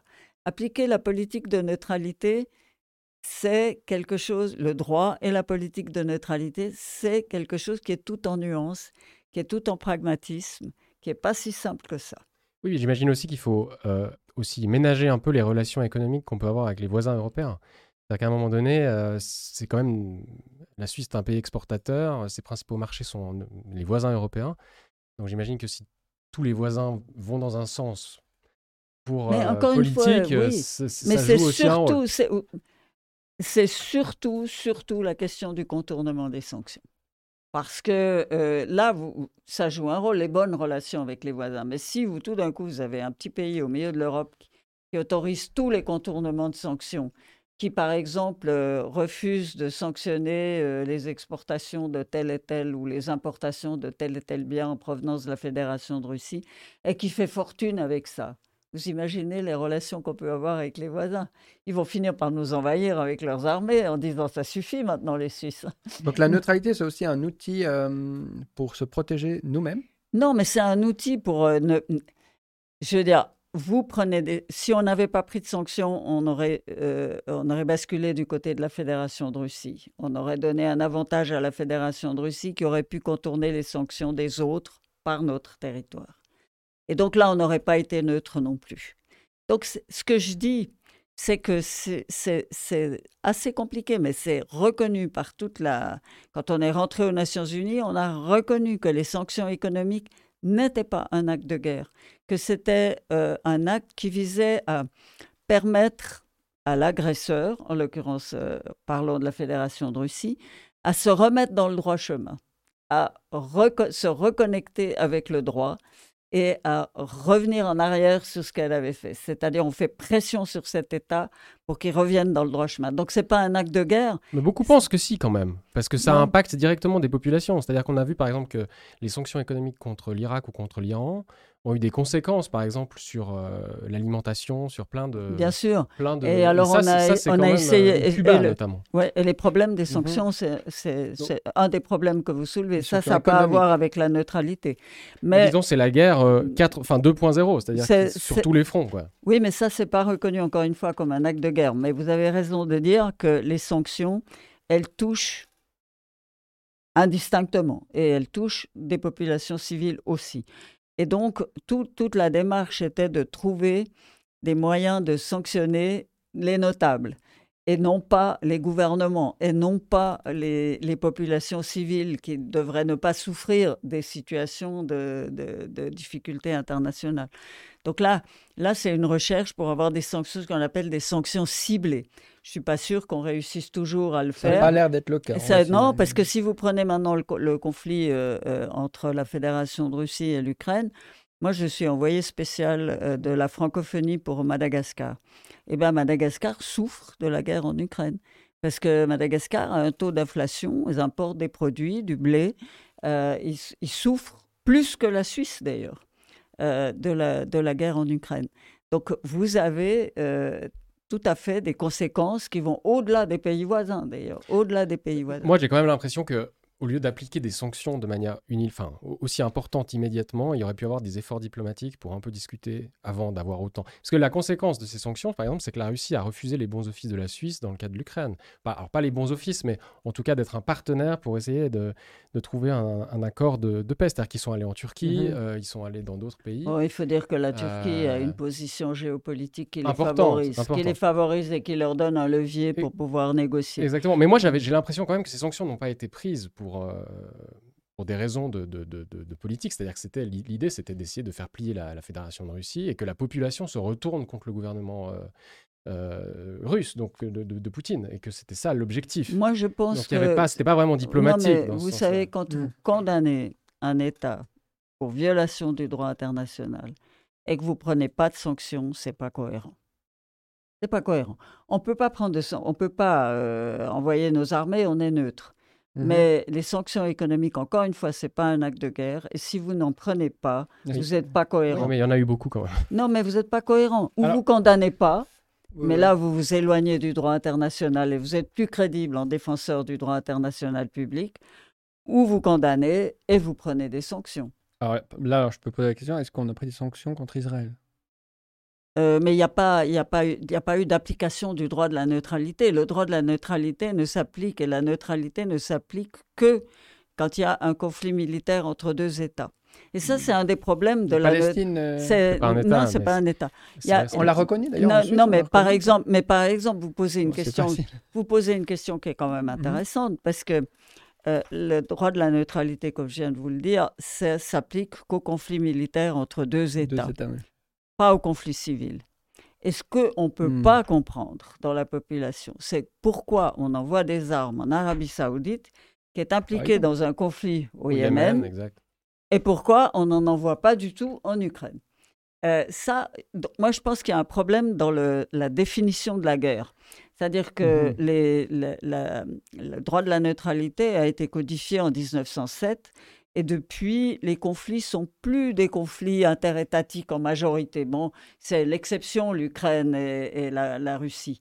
Mais depuis, c'est plus des conflits interétatiques. La majorité des conflits, c'est des conflits civils, des conflits par procuration, des conflits. C'est des situations extrêmement complexes où le droit de la neutralité s'applique pas. Et à mon sens, si on veut véritablement être neutre et cohérent, à ce moment-là, on devrait interpréter le mot de mmh. guerre comme étant également des conflits civils mmh. et renoncer à exporter des armes aussi là. Sinon, on n'est pas vraiment crédible dans la défense. Et personne ne comprend. On revient à ça, hein, c'est un message audible. Le message, Exactement, c'est un message qui n'est pas audible. Et, et, les autres États se disent, mais enfin, c'est quoi, quoi? Je veux dire, on, euh, on exporte des armes en Arabie Saoudite, ça va pas. On a un peu l'impression effectivement qu'il y a, euh, suivant les alliances politiques et économiques des États, euh, finalement la nature du gouvernement est différente. C'est-à-dire que le gouvernement saoudien, qui est euh, considéré par quasiment tout le monde comme un gouvernement problématique, on a l'impression qu'il pose moins de problèmes que le gouvernement russe, par exemple. Oui. Tout simplement parce que l'Arabie Saoudite est un allié XY de la France, des États-Unis, de l'Union européenne. C'est difficile à savoir pourquoi, effectivement. On sait pourquoi, mais euh, disons que... c'est comme l'Azerbaïdjan, vous prenez le cas de l'Azerbaïdjan. L'Azerbaïdjan qui pas seulement le Karabakh, mais ils interviennent dans le... Ils occupent, semble-t-il, 250 km de territoire arménien à l'heure actuelle. Vous avez entendu quelqu'un dire quelque chose? Exactement, mais c'est le même. Euh, exactement, mais sauf qu'il y a du gaz qui vient d'Azerbaïdjan, en l'occurrence, qui, qui du pétrole, du pétrole, et que ça permet de contourner euh, le, manque des importations qui vient de Russie, et que effectivement, du coup là, euh, c'est plus compliqué. De... C'est bien ce qu'on nous reproche. Hein. Bah, ce qu'on reproche à l'Occident, c'est précisément ce double standard. Mais ce qu'on peut comprendre d'une certaine manière, parce qu'alors finalement, ça sert à rien de faire des grands discours moraux si, d'une certaine manière, euh, euh, au, moindre euh, de nos intérêts, finalement, c'est, on ne le respecte pas. Mmh donc, c'est, je pense que là, pour le coup, il y a une décrédibilisation et puis que les valeurs occidentales sont mises à mal pour cette raison. Vous savez, la politique, ce n'est pas, une, c'est pas les valeurs. Hein. Justement. La politique, ah, bah, c'est des intérêts. C'est des intérêts, absolument. on est bien d'accord. Ah bah oui. On est bien d'accord. Même les intérêts de la même, Suisse, Même en politique intérieure. vous bah pouvez vous draper dans, dans, des grandes valeurs, mais, mais en réalité, la politique, c'est une politique d'intérêt menée par les États chacun défend ses intérêts sur la mmh. scène internationale. Mais des fois, il faudrait clairement le dire, parce que des fois, on a l'impression qu'on on enjolive un peu tout ça sous les valeurs. On est devenus très protestants, tous. Voilà. Mais alors, justement, quand on parle d'intérêt, finalement, est-ce qu'on n'a pas joué contre nos intérêts? En sanctionnant autant la Russie, malgré tout. Et, et c'est aussi le cas, et ça vaut à mon avis aussi le cas pour l'Union européenne. On a vu quand même que euh, finalement, ces sanctions se sont un peu retournées contre l'économie européenne. Bah, on souffre tous. Hein. Voilà. Et donc, est-ce que ça fait sens à un moment donné euh, d'autant sanctionner la Russie pour finalement un conflit qui, alors certes, est dramatique, mais concerne quand même euh, une région assez spécifique et, pour laquelle, à mon avis, il pourrait y avoir des efforts diplomatiques. Mais, mais, mais l'intérêt de la Suisse, pour prendre l'exemple de la mmh Suisse, l'intérêt de la Suisse, c'est d'être crédible sur la scène internationale et être crédible pour la Suisse, c'est appliquer son droit de la neutralité de façon cohérente, correcte, puisque maintenant on, est, on, est, on est dans cette optique-là. Hein. je veux dire, la politique étrangère de la Suisse, elle use, elle, elle a comme instrument la neutralité. Donc elle utilise l'instrument de la neutralité pour asseoir sa crédibilité, pour asseoir ses bons offices, pour asseoir ses positions dans, aux Nations Unies et dans les organisations internationales. Et si elle ne le fait pas, elle n'est plus crédible. Donc elle n'a plus de place. Ça, c'est l'intérêt de, la Suisse. Ça, c'est l'intérêt de la Suisse, c'est d'être crédible pour pouvoir défendre ensuite ses intérêts purement euh, économiques. Bah, ouais, bah, voilà, pour, pour pouvoir exporter ses marchandises, pour pouvoir, vous y faisiez allusion tout à l'heure. Euh, il faut qu'on ait des politiques étrangères qui soient extrêmement cohérentes, extrêmement claires, pour, qui soient soutenues par la population, pour qu'on ait une crédibilité et qu'ensuite on puisse défendre. Bah, moi, j'avais souvent des, des questions comme ministre des Affaires étrangères. On me mmh disait Mais quel intérêt vous avez à aller jouer les médiateurs entre la Russie, la mmh Géorgie? Mais enfin, ça vous coûte de l'argent, ça vous rapporte quoi? Vous savez ce que ça nous rapportait? Eh bien, ça nous rapportait l'accès au grand de ce monde. Madame Clinton m'appelait au téléphone, euh, le président russe m'appelait au téléphone pour savoir comment ça allait, comment ça se déroulait, qu'est-ce qui se passait, etc. Et quand il y avait quelque chose de très concret à défendre, comme l'accord UBS avec les États-Unis, Madame Clinton a fait des déclarations à la, presse américaine en disant euh, je ne veux pas me fâcher avec la Suisse, on a trop bonnes relations en politique étrangère, la Suisse fait ci, fait ça. Et donc, je vais m'engager, même si ce n'est pas mon domaine de compétence, pour qu'il y ait un accord sur l'UBS avec la Suisse. Donc, vous voyez, c'est comme ça qu'on défend nos intérêts finalement. C'est en étant sur la scène internationale, en se faisant connaître. Moi, quand je suis arrivée au département des affaires étrangères, on m'a dit qu'il faut aller visiter l'Autriche, parce que c'est le pays voisin. Et puis, on veut avoir des bonnes relations avec tout le monde. Sauf qu'il n'y a personne qui voulait me recevoir parce qu'aucun pays n'avait de problème avec la Suisse. Vous voyez pas pourquoi ils devaient perdre leur temps avec un pays comme la Suisse, bon, tout va bien, pourquoi est-ce que je rencontrerais tel et tel, perdrais une après-midi, euh, voilà. Et donc, vous, si vous êtes utile quelque part, pour nous, hein, je veux dire, eh bien, vous êtes reconnu, vous êtes accepté, vous, vous avez accès et vous pouvez à ce moment-là poser sur la table vos intérêts. Je disais à l'Union européenne qui me demandait, mais comment ça va les négociations avec tel et tel et tel et tel? Mmh Et puis on discutait pendant Sur les bilatérales, par exemple pas sur les bilatérales, en politique internationale.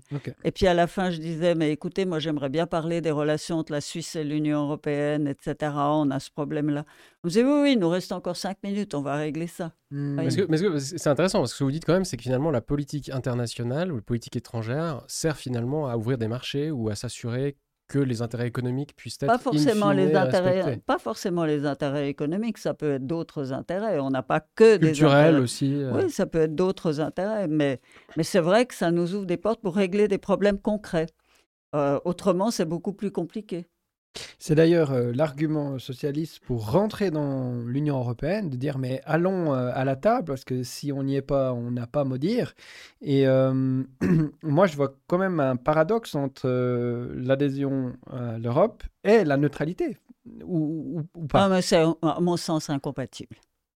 Ouais, c'est ça. Le jour où on rentre, oui. Le on jour perd la neutralité. le jour, écoutez, l'Autriche dit qu'elle est neutre, mais, mais franchement voilà. On est d'accord. Euh, il y a, une, ou en tout cas, il y a une interprétation de la neutralité qui est différente. En Suisse, on, est, on a une interprétation plus stricte que ce que peuvent avoir les mhm. Autrichiens. Mais moi, je pense que si on adhérait à l'Union européenne, je ne vois pas comment on pourrait tenir une position de neutralité. Mais d'ailleurs, c'est ce que vous aviez défendu à un moment donné, non L'adhésion à l'Union européenne? Oui, mais je la défends toujours. donc, mais je veux dire, je veux dire le, le débat, en, moi, je défends, je me dis, mais avec cette histoire de d'accords institutionnels, on est des vrais épiciers, on discute du kilo de sucre, etc. On se bat, on n'arrive pas à un accord, on se fait punir. Renversons la table, disons, on adhère et puis on demande des exceptions.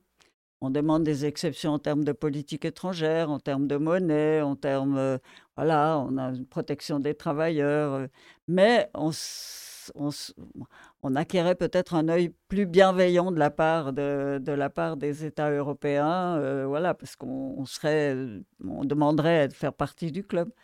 Bien que M. Barroso m'ait dit une fois, alors que j'évoquais cette question, il m'a dit Jamais, mais vous feriez bien de ne pas adhérer à l'Union européenne parce que vous nous posez tellement de problèmes en dehors qu'en dedans, ça serait infernal de vous avoir. on est, J'ai toujours pensé qu'on était un peu trop démocratique pour l'Union européenne parce qu'un des problèmes d'adhésion, c'est la démocratie directe. Hein. Mmh Et ça, c'est effectivement, l'Union européenne euh, n'est pas des, plus démocratiques. Non, non, euh. mais on aurait, nous, un problème d'application de la démocratie directe. Mmh si, euh, si euh, on adhérait à l'Union, à l'Union européenne, je ne sais pas comment on pourrait tenir des, certaines votations populaires. Euh, et oui, parce que l'Union européenne, en fait, impose certaines normes et bah certaines lois. Donc, ça serait, ça serait compliqué. C'est compliqué. C'est compliqué. Est-ce qu'on pourrait dire que ça serait un peu la fin de la Suisse d'une certaine manière? Parce que la spécificité suisse dans le concert des nations, c'est quand même cette neutralité. et donc, j'ai l'impression que si la Suisse adhérait à l'Union européenne, sa raison d'être, d'une certaine manière, non, on, on, serait toujours un peu différent quand même, du fait simplement de, de, notre démocratie qui est quand même différente de celle des, de celle des pays voisins. Mais, qui perdrait, qui perdrait, comme vous dites, perdrait, un peu perdrait, perdrait euh, oui, on pourrait quand même continuer à discuter, à avoir une politique de dialogue euh, qui intègre tout le monde. On pourrait. Disons des choses pas très importantes.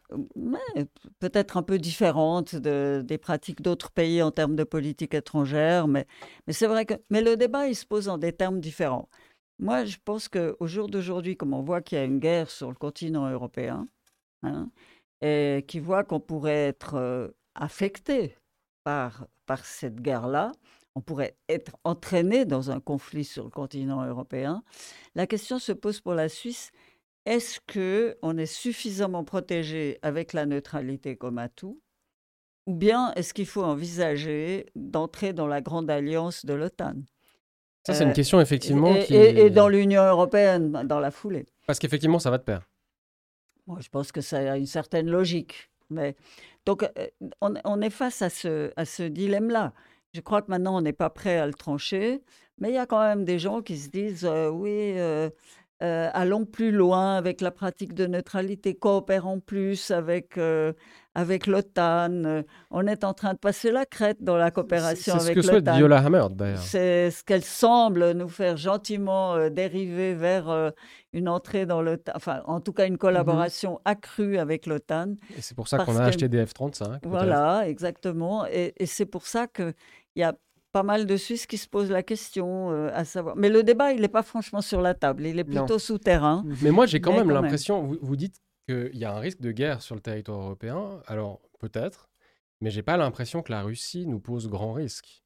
Dans le sens où la Russie peut-être a des intérêts dans les pays slaves de l'Europe de l'Est, euh, pour des raisons voilà, ethniques, économiques, géopolitiques. Euh, j'ai pas l'impression qu'elle veuille euh, pas faire, une, faire une guerre à l'Europe occidentale. Je, pense que là, vu le, les États-Unis derrière avec l'OTAN, l'Union européenne, je, vois mal quel pourrait être le danger pour la Suisse notamment. Mais euh. qu'est-ce qu'on voit aujourd'hui? On mmh voit que c'est une guerre entre la Fédération de Russie et l'OTAN. Et l'OTAN. Bah, on est quand même assez cynique de laisser les Ukrainiens se faire tuer, voilà. alors qu'en réalité, euh, on leur fournit des armes pour aller se faire tuer, mais nous, on veut surtout pas s'en mêler. Mais il y a quand mhm. même un risque que ça escalade et qu'on soit tous pris dans une espèce de guerre sur le continent européen. On a déjà vu ça, hein, les guerres sur le continent européen, on connaît. Donc, euh, c'est vrai qu'il y a ce sentiment d'insécurité. Mmh et on se dit, est-ce qu'on y arrive le, commandant de l'armée suisse, M. Susli, a dit, il y a, y a, de ça au début de la guerre avec l'Ukraine, mmh a dit, euh, de, la Russie avec l'Ukraine, a dit, euh, la Suisse, si elle était confrontée à une attaque comme ça, elle résisterait pas trois semaines. Mais ça, je, pense aussi, mais je me demande si, est-ce que le risque vient plus de la Russie ou plus de l'OTAN et des États-Unis dans ben, Il vient des deux, hein, il y a toujours une espèce de, de... Pourquoi rejoindre l'un plutôt que l'autre alors? Mais parce que on fait naturellement partie du, du bloc mmh géographiquement. Euh, on, est, on est entouré de pays euh, qui font partie de ce bloc-là. Hein. Qui pourtant semble un peu en déclin. Donc je suis pas sûr qu'on mise sur le bon cheval si on fait ça, puisqu'on voit quand même l'émergence, en tout cas de la Chine, et du Sud global, avec les briques notamment, euh, et tous ceux qui veulent s'y ajouter aussi. Et puis des États-Unis qui mais on le voit un peu en décrépitude aussi. Euh, donc, euh, choisir l'OTAN maintenant, euh, je ne dirais pas en décrépitude. Là, je pense que vous utilisez un terme qui est un peu fort. Ah, hein. Je dirais Décadence, peut-être? Non, mais la, la, prééminence, je dirais, de, de l'Occident, c'est vrai que maintenant, elle est remise en cause. Elle est remise en cause par un certain nombre d'États qui veulent changer l'ordre mondial qui a été créé par les vainqueurs après 1945 et, à leur profit, il hein, faut dire les choses telles qu'elles sont. Et donc, ils veulent, ils veulent changer cet ordre-là. Mais nous, on fait partie de ce monde-là.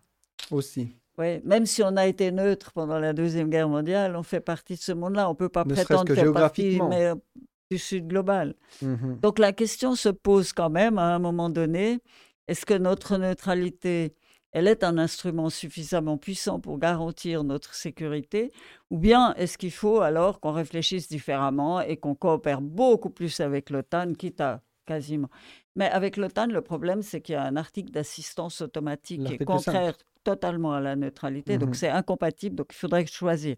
Mais le débat, il n'est pas sur la table pour le moment. Pour le moment, on, on, va devoir se prononcer sur l'initiative de l'UDC sur la, sur la neutralité qui est une neutralité qui interdirait de reprendre des sanctions de l'Union européenne, par exemple, euh, mais qui permettrait quand même de reprendre des sanctions des Nations unies. Mmh mais en tout cas, personnellement, j'espère, je pense qu'on peut l'espérer, que si un jour cette décision est sur la table, le peuple pourra s'exprimer. Euh, là-dessus, comme il l'a pu le faire pour l'Union européenne ou l'adhésion à, ah bah, Sur la neutralité, on peut, puisque c'est une initiative populaire, donc ça, viendra, ça. viendra sur la table. Mais disons si ça vient du, si ça vient du Conseil fédéral ou du Parlement, ou, en tout cas d'une instance euh, fédérale. Euh, non, mais là, on, devra se prononcer sur l'initiative, à moins qu'il la retire pour une raison ou pour une autre. Mmh ouais. Moi, j'avais envie d'avoir un petit peu plus les carcans de l'intérieur du Conseil fédéral, parce qu'on peut toujours euh, fantasmer un petit peu. Mais la collégialité, comment, comment elle se matérialise comment Vous vous rencontrez toutes les semaines, les décisions, vous les prenez ensemble? En fait, moi, j'ai envie d'un petit ouais, peu... C'est intéressant, comment ça se passe concrètement parce que ça, mmh. Moi, c'est difficile. La, la collégialité, c'est pas une promenade. Hein, c'est compliqué. Oui, c'est extrêmement difficile. D'abord, on est de partis politiques euh, complètement différents, différentes idées, différentes philosophies, différents, différents rapports à l'État. et donc, on doit trouver des solutions. Et vous pouvez pas. Le, le, gouvernement suisse est un gouvernement collégial qui doit trouver des consensus. S'il n'en trouve pas, ça passe au peuple. Donc, on, doit toujours faire la balance des intérêts des uns et des autres, essayer de voir comment on peut arriver à contenter, si vous voulez, virtuellement le peuple pour prendre une décision, pour que la décision soit effective et ne passe pas, euh, mmh ne prenne pas plus de temps en allant. Voilà. Mais vous êtes autour d'une table avec. Euh, oui, oui, mais il y a chaque fois cette euh, balance des intérêts des uns et des autres. Mais parce que quand vous êtes à la tête d'un département, bah alors par exemple les affaires étrangères ou la, santé ou l'intérieur, est-ce que, la, est que la personne qui représente finalement, voilà, vous étiez aux affaires étrangères, est-ce que quand vous parlez de politique internationale, finalement vous avez la priorité sur euh, la décision? Non, mais il n'y a pas de priorité, on est tous égaux au Conseil fédéral. Tous les membres sont égaux. Il n'y a même pas un qui a une prééminence sur les autres. Donc, vous préparez les sessions du Conseil fédéral. Euh, les membres, les autres membres, s'ils ne sont pas d'accord avec vos propositions, peuvent faire des co-rapports et peuvent mettre en cause votre décision. Et puis après, il y a une discussion autour de. Voilà. Donc là, avec les sept, autour d'une table, vous discutez comme ça? On discute, bien sûr qu'on discute. Et on discute en allemand et en français, voire en italien. C'est des séances qui prennent long C'est des longues séances ou euh? Euh, ben, Écoutez, euh, pas si longues que ça finalement. Les décisions sont bien préparées, ça va assez rapidement. Il y a du, travail préalable. moi, j'ai l'expérience d'un gouvernement cantonal et du gouvernement fédéral. Ça prenait peut-être plus de temps au niveau cantonal parce que c'était pas préparé de la même façon. Euh, là, on a, on a des séances qui sont préparées avec des textes écrits, des co-rapports écrits. Euh, mmh donc, c'est balisé finalement. Les enjeux sur lesquels vous devez vous prononcer sont bien balisés. Quelle fréquence de rencontres ah ben, officiellement, c'est une fois par semaine. Ah hein, le Conseil fédéral, c'est une fois par semaine. Mais les rencontres entre les séances du Conseil fédéral peuvent se faire de façon euh, oui, euh, pas, tout le monde. Mais pas tout le monde. Vous, vous avez envie de convaincre tel collègue, ou vous avez besoin de parler avec tel autre pour lui expliquer, ou vous êtes plutôt deux à présenter un rapport. Des fois, on parle de consensus mou. Du coup, euh, votre analyse après euh, toutes ces années passées, est-ce que c'est un bon moyen d'avancer? Est-ce que ça fait vraiment un consensus Non, mais si vous avez un mauvais consensus, vous passez pas.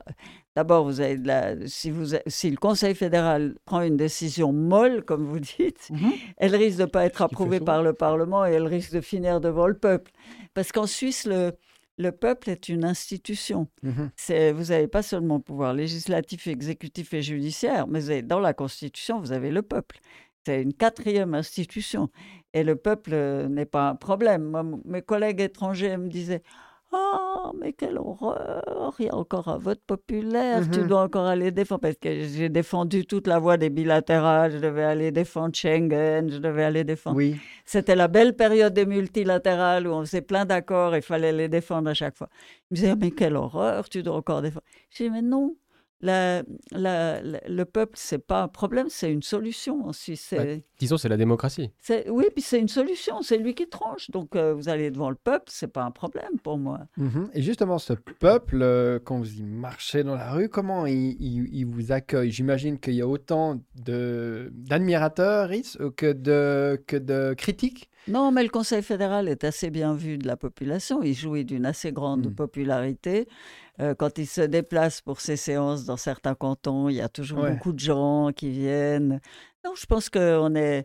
la Suisse a un gouvernement qui est assez bien, euh, non seulement toléré, mais assez bien accepté et qui est les gens, ils aiment bien les conseillers fédéraux. Je n'ai pas vu qu'ils les conspuent ou qu'ils les... Non, non, non.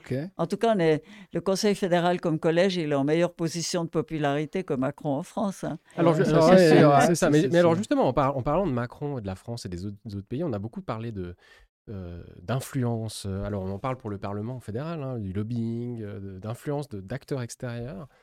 Comment ça se passe Alors, il y a eu toute l'affaire McKinsey en France, euh, notamment lors de la crise euh, sanitaire. Comment ça se passe en Suisse? Est-ce qu'il y a du lobbying? Est-ce que vous êtes contacté par des représentants de l'industrie, des économies? Enfin, Est-ce qu'il y a des enjeux de pouvoir comme ça au niveau du Conseil fédéral? Il y a bien sûr les mêmes enjeux de pouvoir que partout ailleurs. Hein. Mais ils sont relativisés puisque vous êtes sept. Ah, donc, euh, si on a un qui représente euh, trop particulièrement un intérêt de, je sais pas, des scieries euh, ou de l'industrie du bois au Conseil fédéral, bah, il y a les autres. Il y a les autres qui le... Et ils prennent directement contact avec vous? Avec les conseillers fédéraux ou avec... Il y, en, y, en a qui prennent directement contact, qui nous demandent...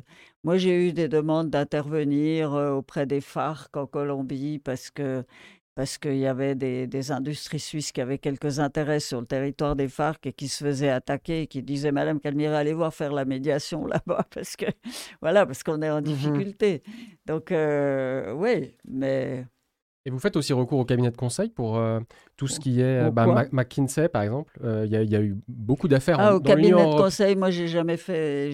L'administration peut-être des, des, décentralise ou donne des mandats à l'extérieur, mais ça, ça se retrouve dans les comptes et dans les... Vous le savez, quoi, je veux dire. Parce que quelquefois, c'est pas possible.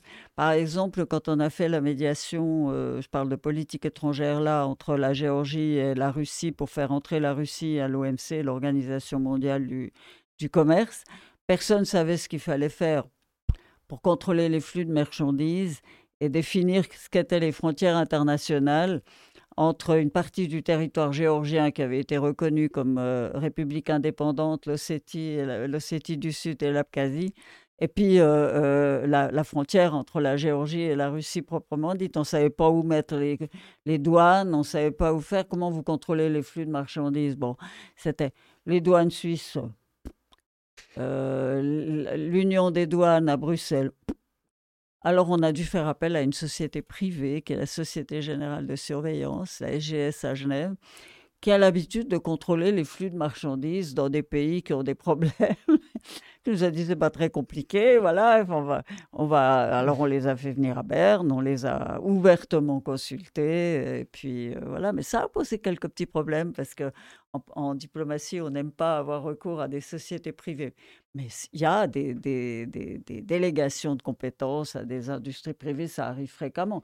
L'essentiel, c'est de pouvoir contrôler ce qui est fait avec des mandats de prestation. C'est vrai qu'en France, on en a beaucoup parlé en France, parce qu'effectivement, là, ils ont, ils ont délégué même une partie de la politique vaccinale enfin disons de la, de, de, la manière de finalement euh, promouvoir euh, et, et, répandre ce vaccin. En Suisse, on avait la task force. Alors ils avaient aussi un conseil scientifique en France.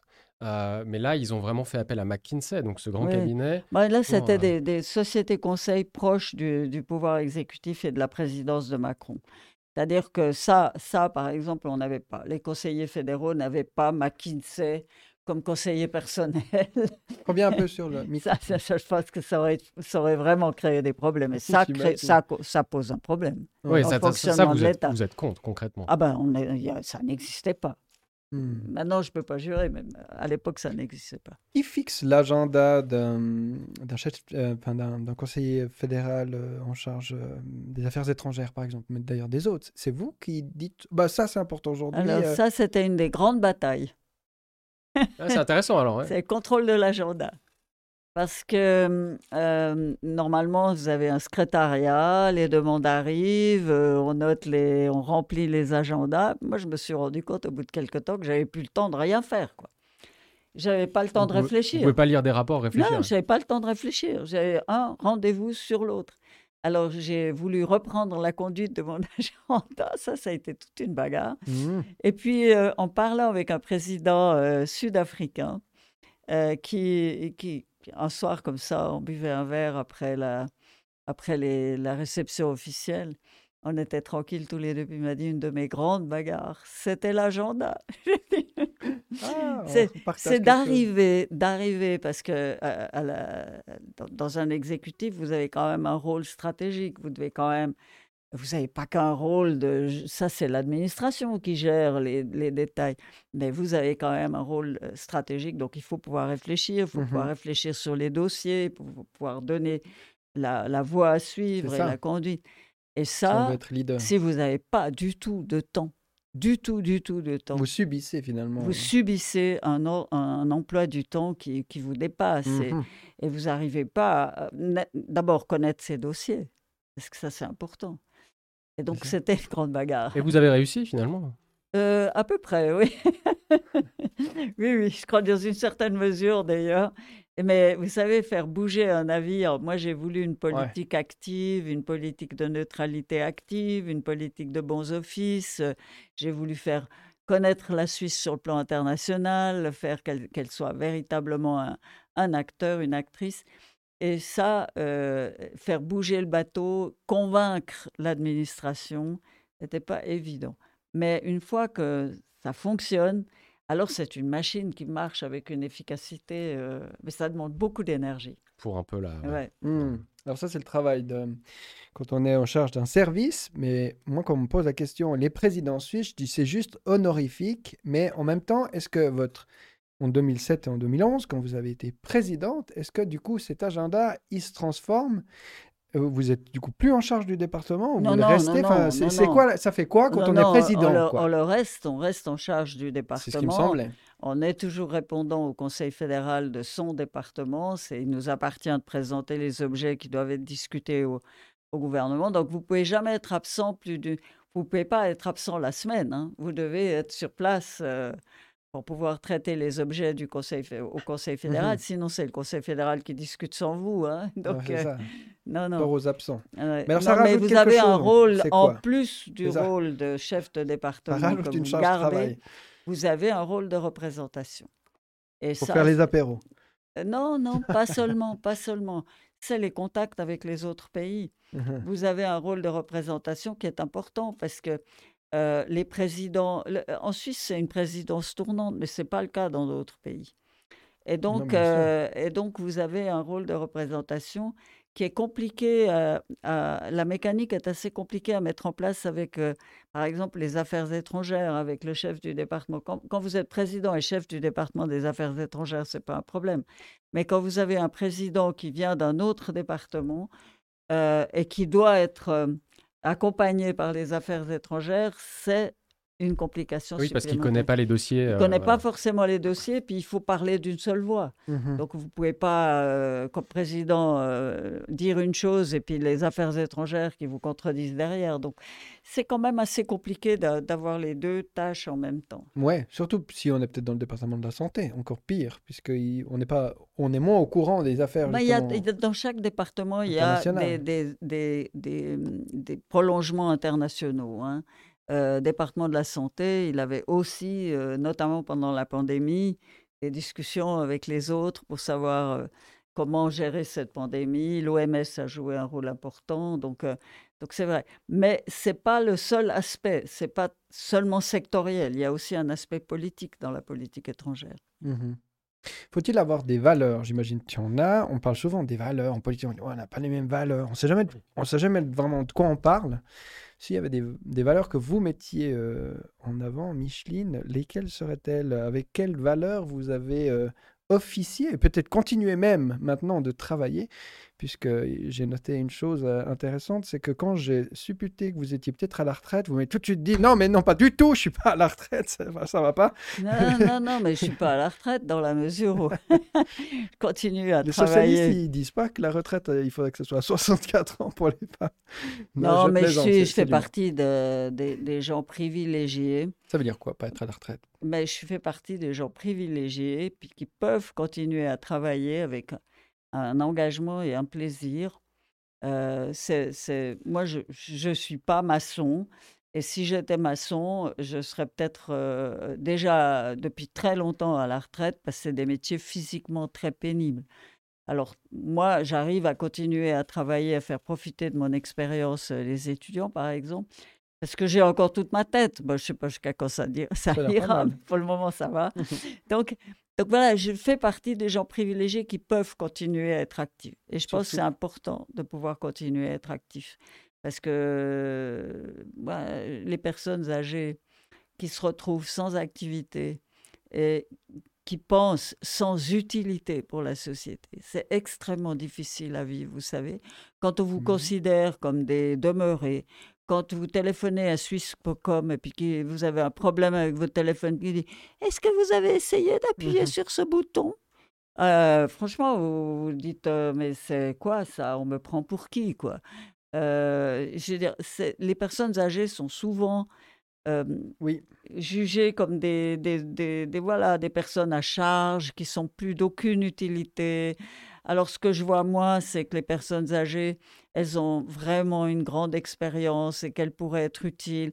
J'ai une petite fille qui, est, qui fait des études et qui est maintenant dans un nouveau type de, de, de, maison. Euh, c'est pas c'est pas un EMS, c'est pas une maison pour personnes âgées. C'est des appartements protégés, on appelle ça? Non, des appartements avec euh, qui à la fois pour les personnes d'un certain âge et à la fois pour des jeunes. Mmh Donc c'est un ah, mix. mixte, euh, et les jeunes et les jeunes doivent un certain nombre d'heures, mmh pas au service des personnes âgées, mais à passer ensemble. Donc, ils organisent des débats sur la situation actuelle, ils organisent des auditions de piano, des plantations sur le toit. Et en même temps, c'est un lieu de vie parce qu'il y a une bibliothèque, il y a, aussi un cabinet médical, il y a une, assistance infirmière. Et c'est des lieux de vie extraordinaires, je veux dire, parce que vous avez des personnes seniors qui tout d'un coup s'intéresse à des jeunes. Euh, moi, il y a une personne qui venait euh, à une présentation qui, avait été donnée quelque part à Genève, qui était avec ma petite fille, une personne d'un certain âge, un ancien professeur de droit d'ailleurs, qui disait, qui disait en tout cas, je ne la laisserai pas rater ses examens, hein, je la fais répéter, je la fais. Donc, vous voyez, il y a cette espèce de connexion. Et je pense que les personnes âgées peuvent vraiment apporter quelque chose à la collectivité, qu'il ne faut pas les traiter comme des, comme des rebuts, euh, comme des personnes... Euh, n'ont plus de valeur parce que hors plus du de valeur parce que oui parce mmh. qu'elles sont plus incapables de quoi que ce soit. C'est vrai euh, qu'on est diminué physiquement, qu'on n'a plus la même énergie, qu'on est qu'on est plus qu'on pouvait être à 20 ou 30 ans, mais c'est vrai que par, ailleurs, on a, on a l'avantage d'avoir vécu longuement, d'avoir... D'ailleurs, dans les pays asiatiques, les personnes âgées sont des mmh personnes des sages auxquelles on fait référence. Considérées comme telles. Ouais. Mmh. Et pas des vieux qu'on parque dans des, dans des EMS pour les laisser mourir tranquilles. Non, je veux dire, ça me touche beaucoup cette cause-là parce que les personnes âgées sont beaucoup solitaires et beaucoup mal considérées. Enfin, pas considérés à leur juste valeur. On, devrait, on devrait leur reconnaître une utilité dans la société. En tout cas, ce qu'on fait ici, puisque le, post, le podcast d'avant celui-ci était uniquement dédié à cette question, euh, et on a, on a fait toute un, une discussion là, là autour, et bonne nouvelle, ça va dans le bon sens. On commence aussi euh, à revaloriser ou, à trouver d'autres lieux de vie, je dirais, plus humains que les EMS comme on les a un peu hérités mmh avant, les parcs, euh, les parcs à, personnes, âgées, un petit peu. C'est de moins en moins comme ça et on se rend, on se rend, on, prend conscience de, pas mal de choses. Donc je, vous invite à vous regarder le dernier podcast avec euh, Mariana, qui est vraiment une, femme passionnante sur le sujet. et puis la, donc la retraite, c'est pas pour vous, on a bien, on a bien compris. mais oh, du coup, ça, veut, ça veut dire que vous faites quoi? À l'heure actuelle? Ouais. Alors, à, l'heure actuelle, je, suis, euh, je conduis un séminaire à l'Université de Genève, euh, un séminaire sur l'art et la science de la négociation, euh, avec l'école polytechnique fédérale, des étudiants de l'école polytechnique fédérale de Zurich en sciences dures, des étudiants de relations internationales du Global Studies Institute, les étudiants de Yerevan State Institute, euh, l'Arménie State University, l'université d'Arménie, des étudiants de Montréal. Et euh, on, fait une simulation de négociation où tout le monde se rencontre à Genève. Ça, pour euh, montrer l'importance de la méthode, ce qu'on appelle diplomatic engineering, qui a été inventée un peu par la Suisse, méthode de négociation, et qui allie, si vous voulez, les sciences, la connaissance des sciences dures et la diplomatie traditionnelle. Donc ça, c'est un, très intéressant. On, on, fait des case studies, on étudie des, et cas. L'année dernière, on a fait le Kosovo. Cette année, on va faire l'Arménie, Azerbaïdjan. Mmh ah bah, c'est d'actualité. Oui, oui, mais en fait, chaque fois qu'on choisit des sujets d'actualité, il y, a il y a une crise en même temps. Oui. C'est assez triste à dire, mais voilà. Ouais. Puis vous avez des liens particuliers avec, en tout cas, ces deux nations, puisque vous êtes citoyenne d'honneur, ou je ne sais pas, vous avez reçu des hommages Kosovo. du Kosovo. Ah oui, Kosovo, parce que la Suisse a été le pays qui a posé la question du statut du Kosovo au Conseil de sécurité, le premier pays qui a dit il faut accorder de l'intérêt au statut du Kosovo et on a parlé d'indépendance euh, du Kosovo et ça, ça avait fait euh, voilà un grand crack dans la communauté internationale et on a après on s'est engagé pour que le Kosovo devienne indépendant dans le cadre des Nations Unies et puis après le Kosovo a déclaré unilatéralement son indépendance et donc, depuis, effectivement, j'ai gardé des contacts avec, avec les, les, gouvernements successifs au Kosovo. Mmh. Mmh mais, c'était un case study, hein. c'était un cas parce que. Mais du coup, ça vous permet de, de, de, prendre cette expertise, cette expertise, expérience, et puis de l'amener euh, dans les écoles. Euh, Alors, on, travaille, on travaille sur la méthode, on travaille sur la méthode du diplomatic engineering. Après, on travaille, on analyse le cas pour prendre le cas du Kosovo, le cas des tensions entre la Serbie et le Kosovo. Ensuite, on essaye de découpler les problèmes, de les, de les découper en sous-problèmes techniques, euh, et puis de trouver des solutions techniques aux problèmes qui se posent euh, à l'heure actuelle. Mmh pour le Kosovo, c'est un problème surtout institutionnel. Comment donner plus d'autonomie, ce qui est réclamé par l'Union européenne aux communes à majorité serbe, sans tomber dans le travers de la Bosnie-Herzégovine. Ouais, D'ailleurs, il y a eu des tensions récemment. Euh, oui, il y a des tensions. Il y a des tensions tout le temps. Ouais. Mmh et donc là, là c'était un sujet intéressant à travailler. Maintenant, l'Arménie, Azerbaïdjan, on verra, puisqu'on a parmi nos étudiants euh, des étudiants qui viennent de la Yerevan State mmh. University. Donc on verra un petit peu comment eux se situent. Je trouve intéressant d'avoir des étudiants qui viennent de, de, pays qui ont une conception différente, une, vision un peu différente que de, de la nôtre. Mmh tu as écrit un livre, euh, La Suisse que je souhaite. Oui, euh, j'en ai en 2014. J'en ai écrit deux. J'ai le dernier sur la neutralité. Oui, oui, tout à fait. Pas d'actualité également.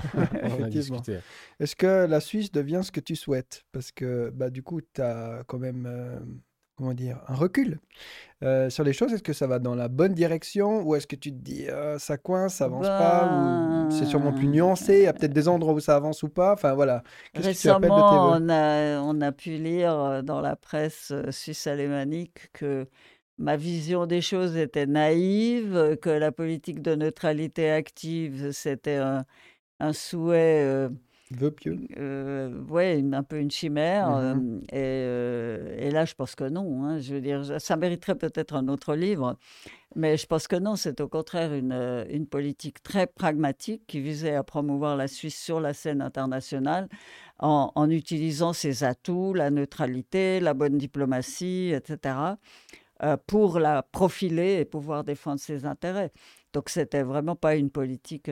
Mais on a dit euh, à propos du conflit israélo-palestinien, oui, ils ont parlé avec le Hamas, donc euh, c'était vraiment une vision mmh du passé, etc. On peut plus parler avec ces gens-là, etc., etc.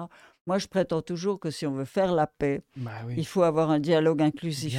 Autrement, vous n'arrivez pas. C'est illusoire. D'ailleurs, alors puisqu'on reparle d'Israël et Palestine, concrètement, la paix, là, comment Qu'est-ce que ça va devenir là? Comment vous imaginez l'évolution Alors, en, espérant qu'il n'y ait pas une déflagration régionale, voire plus, comment s'en sortir?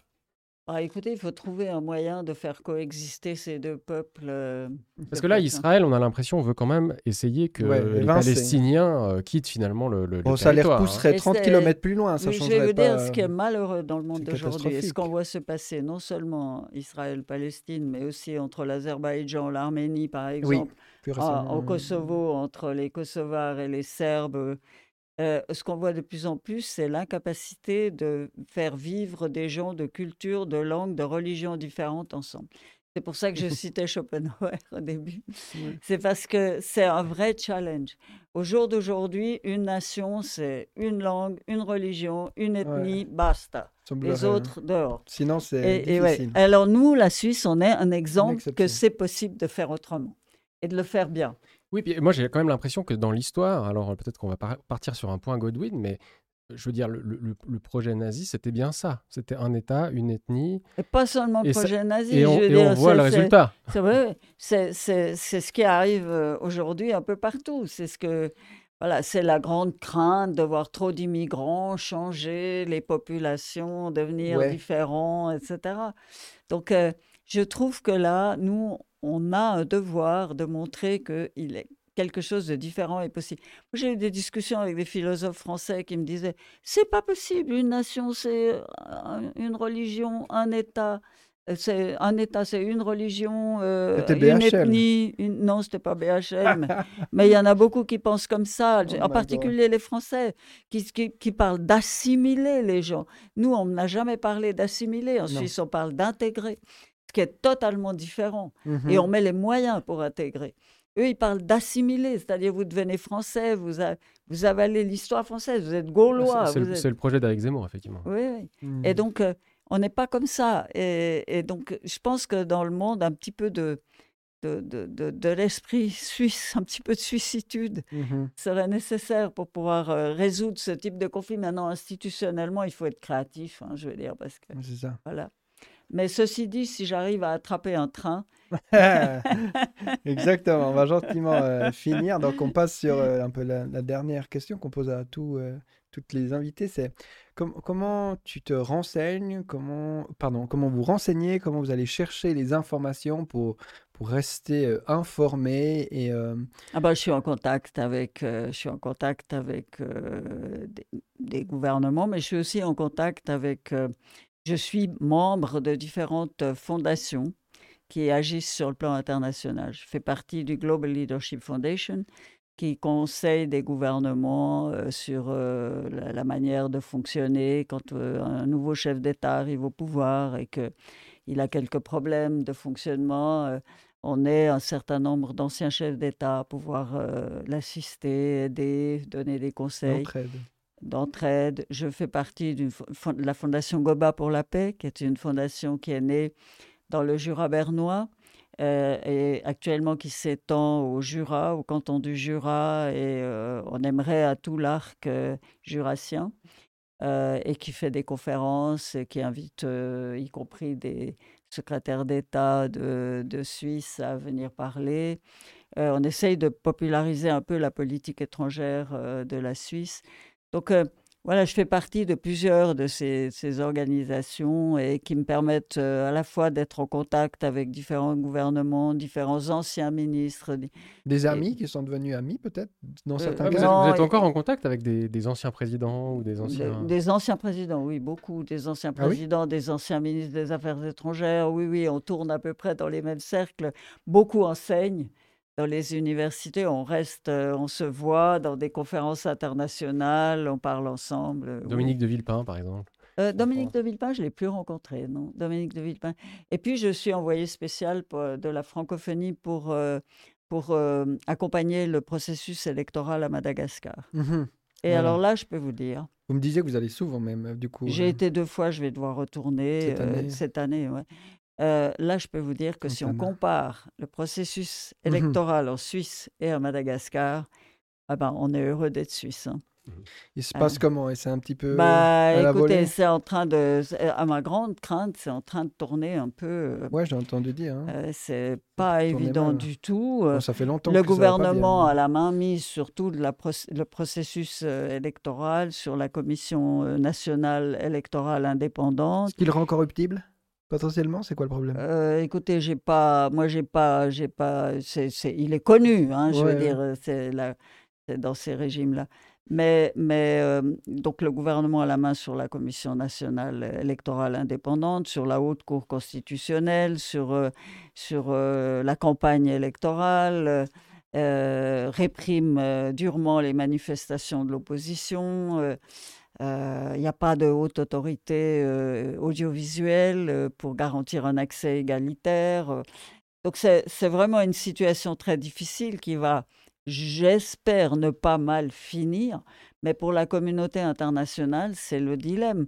Ou vous soutenez pas ce processus électoral imparfait, pas inclusif, euh, et euh, vous risquez d'avoir un résultat contesté avec des violences ou euh, vous essayez d'atténuer mmh les tensions. Est-ce que vous pouvez, vous pouvez pas?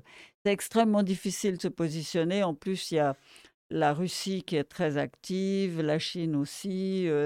c'est une île qui, est, qui fait le lien entre l'Afrique et l'Asie. Il y a des ressources naturelles aussi convoitées. Il y a, il y a, du, il y a de la vanille, il y a du... oui, oui c'est un pays qui a des, qui a des mines, euh, qui mais, mais qui, euh, alors par contraste, c'est un pays extrêmement pauvre. Euh, pas les élites, les élites ne sont pas pauvres. D'ailleurs, le président, le président malgache, sa femme, toute sa famille et ses enfants sont scolarisés à Genève et sa famille vit à Genève. Pas lui, mais donc.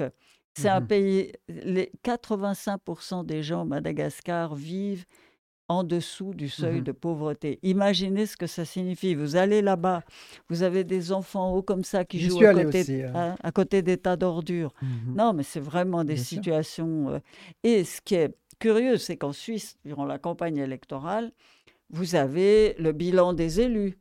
Vous dites, celui-là, je l'ai voté la dernière fois, il n'a rien fait pour moi, etc. Vous savez, il y a des débats publics, on parle de, tout, de la mobilité. De...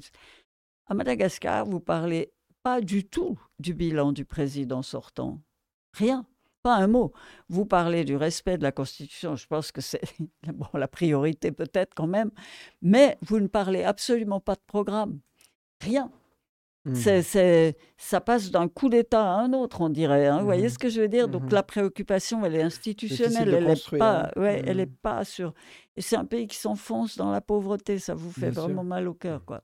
C'est un des pays les plus pauvres avec Haïti et la République démocratique du Congo. Mhm. Haïti, des républiques démocratiques. Et Madagascar n'a jamais eu de guerre depuis l'indépendance. Ce qui est. Vous n'arrivez pas à comprendre pourquoi ils s'enfoncent dans la pauvreté.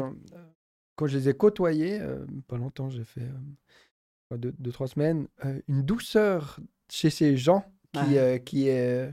que, que, que j'ai retrouvé nulle part ailleurs. J'ai eu pas passablement de chance de voyager dans le monde, mais vraiment une gentillesse, une douceur, euh, une naïveté des fois. Euh, mais enfin, naïveté, ça voudrait dire quoi? Moi, je le suis aussi. Ben, en attendant, il, il, voit de l'air. Hein. Il ah, souffre. Tout à fait. Avec une ah, souffrance pourtant et un dénuement total. Parfois, vous voyez euh, dans les rues, des, villages complètement nus. de, mais même à, à Tananarive, vous voyez, les gens, ils sont dans la rue, ils sont les petits-enfants, euh, il n'y a pas de ramassage d'ordures, il n'y a pas de, mmh pas de chemin de fer, il n'y a pas de route correcte. Y a pas... Vous imaginez, c'est l'état idéal de l'UDC. Pas de service public. Ça, c'est, ça, c'est une petite pique politique, quand même. Quand même. Et du coup, on, conclut, s'il fallait faire un bilan sur ben, tout, euh, ta vie, c'est, votre vie, c'est beaucoup dire, mais euh, peut-être des regrets ou des, des, des, choses dont vous êtes particulièrement fier, et puis on, terminera là-dessus, sauf si tu as une dernière question. Je sais pas, moi, je, moi je Est-ce qu'on se fait son autobilan, finalement Non, pas encore, je suis pas encore, à la encore veille, là. pas encore à la veille d'être Mais s'il fallait faire, quand vous étiez conseillère fédérale, est-ce qu'il y a des, des, des succès ou des, des Moi, échecs toujours euh, essayé retentissants bah, Ou c'était plutôt discret à la Suisse Oui, un peu bien, non, un peu pas bien. C'est clair que tout ne peut pas être n'a pas pu être fait comme j'aurais souhaité, mais aussi parce qu'on fonctionne dans un gouvernement collégial. Mmh. Vous n'êtes pas tout seul. Vous êtes en président la Suisse, vous n'êtes pas le président français qui peut faire ce qu'il veut. Ah, donc vous êtes euh, le pouvoir et le pouvoir. Oui, heureusement, le pouvoir il est distribué, il est déconcentré, il est, il va aux autres collègues, au Parlement, au canton, aux communes, mmh. et donc. Euh, vous n'êtes pas, vous pas en position dictatoriale en Suisse quand vous avez, quand vous avez la calme présidence.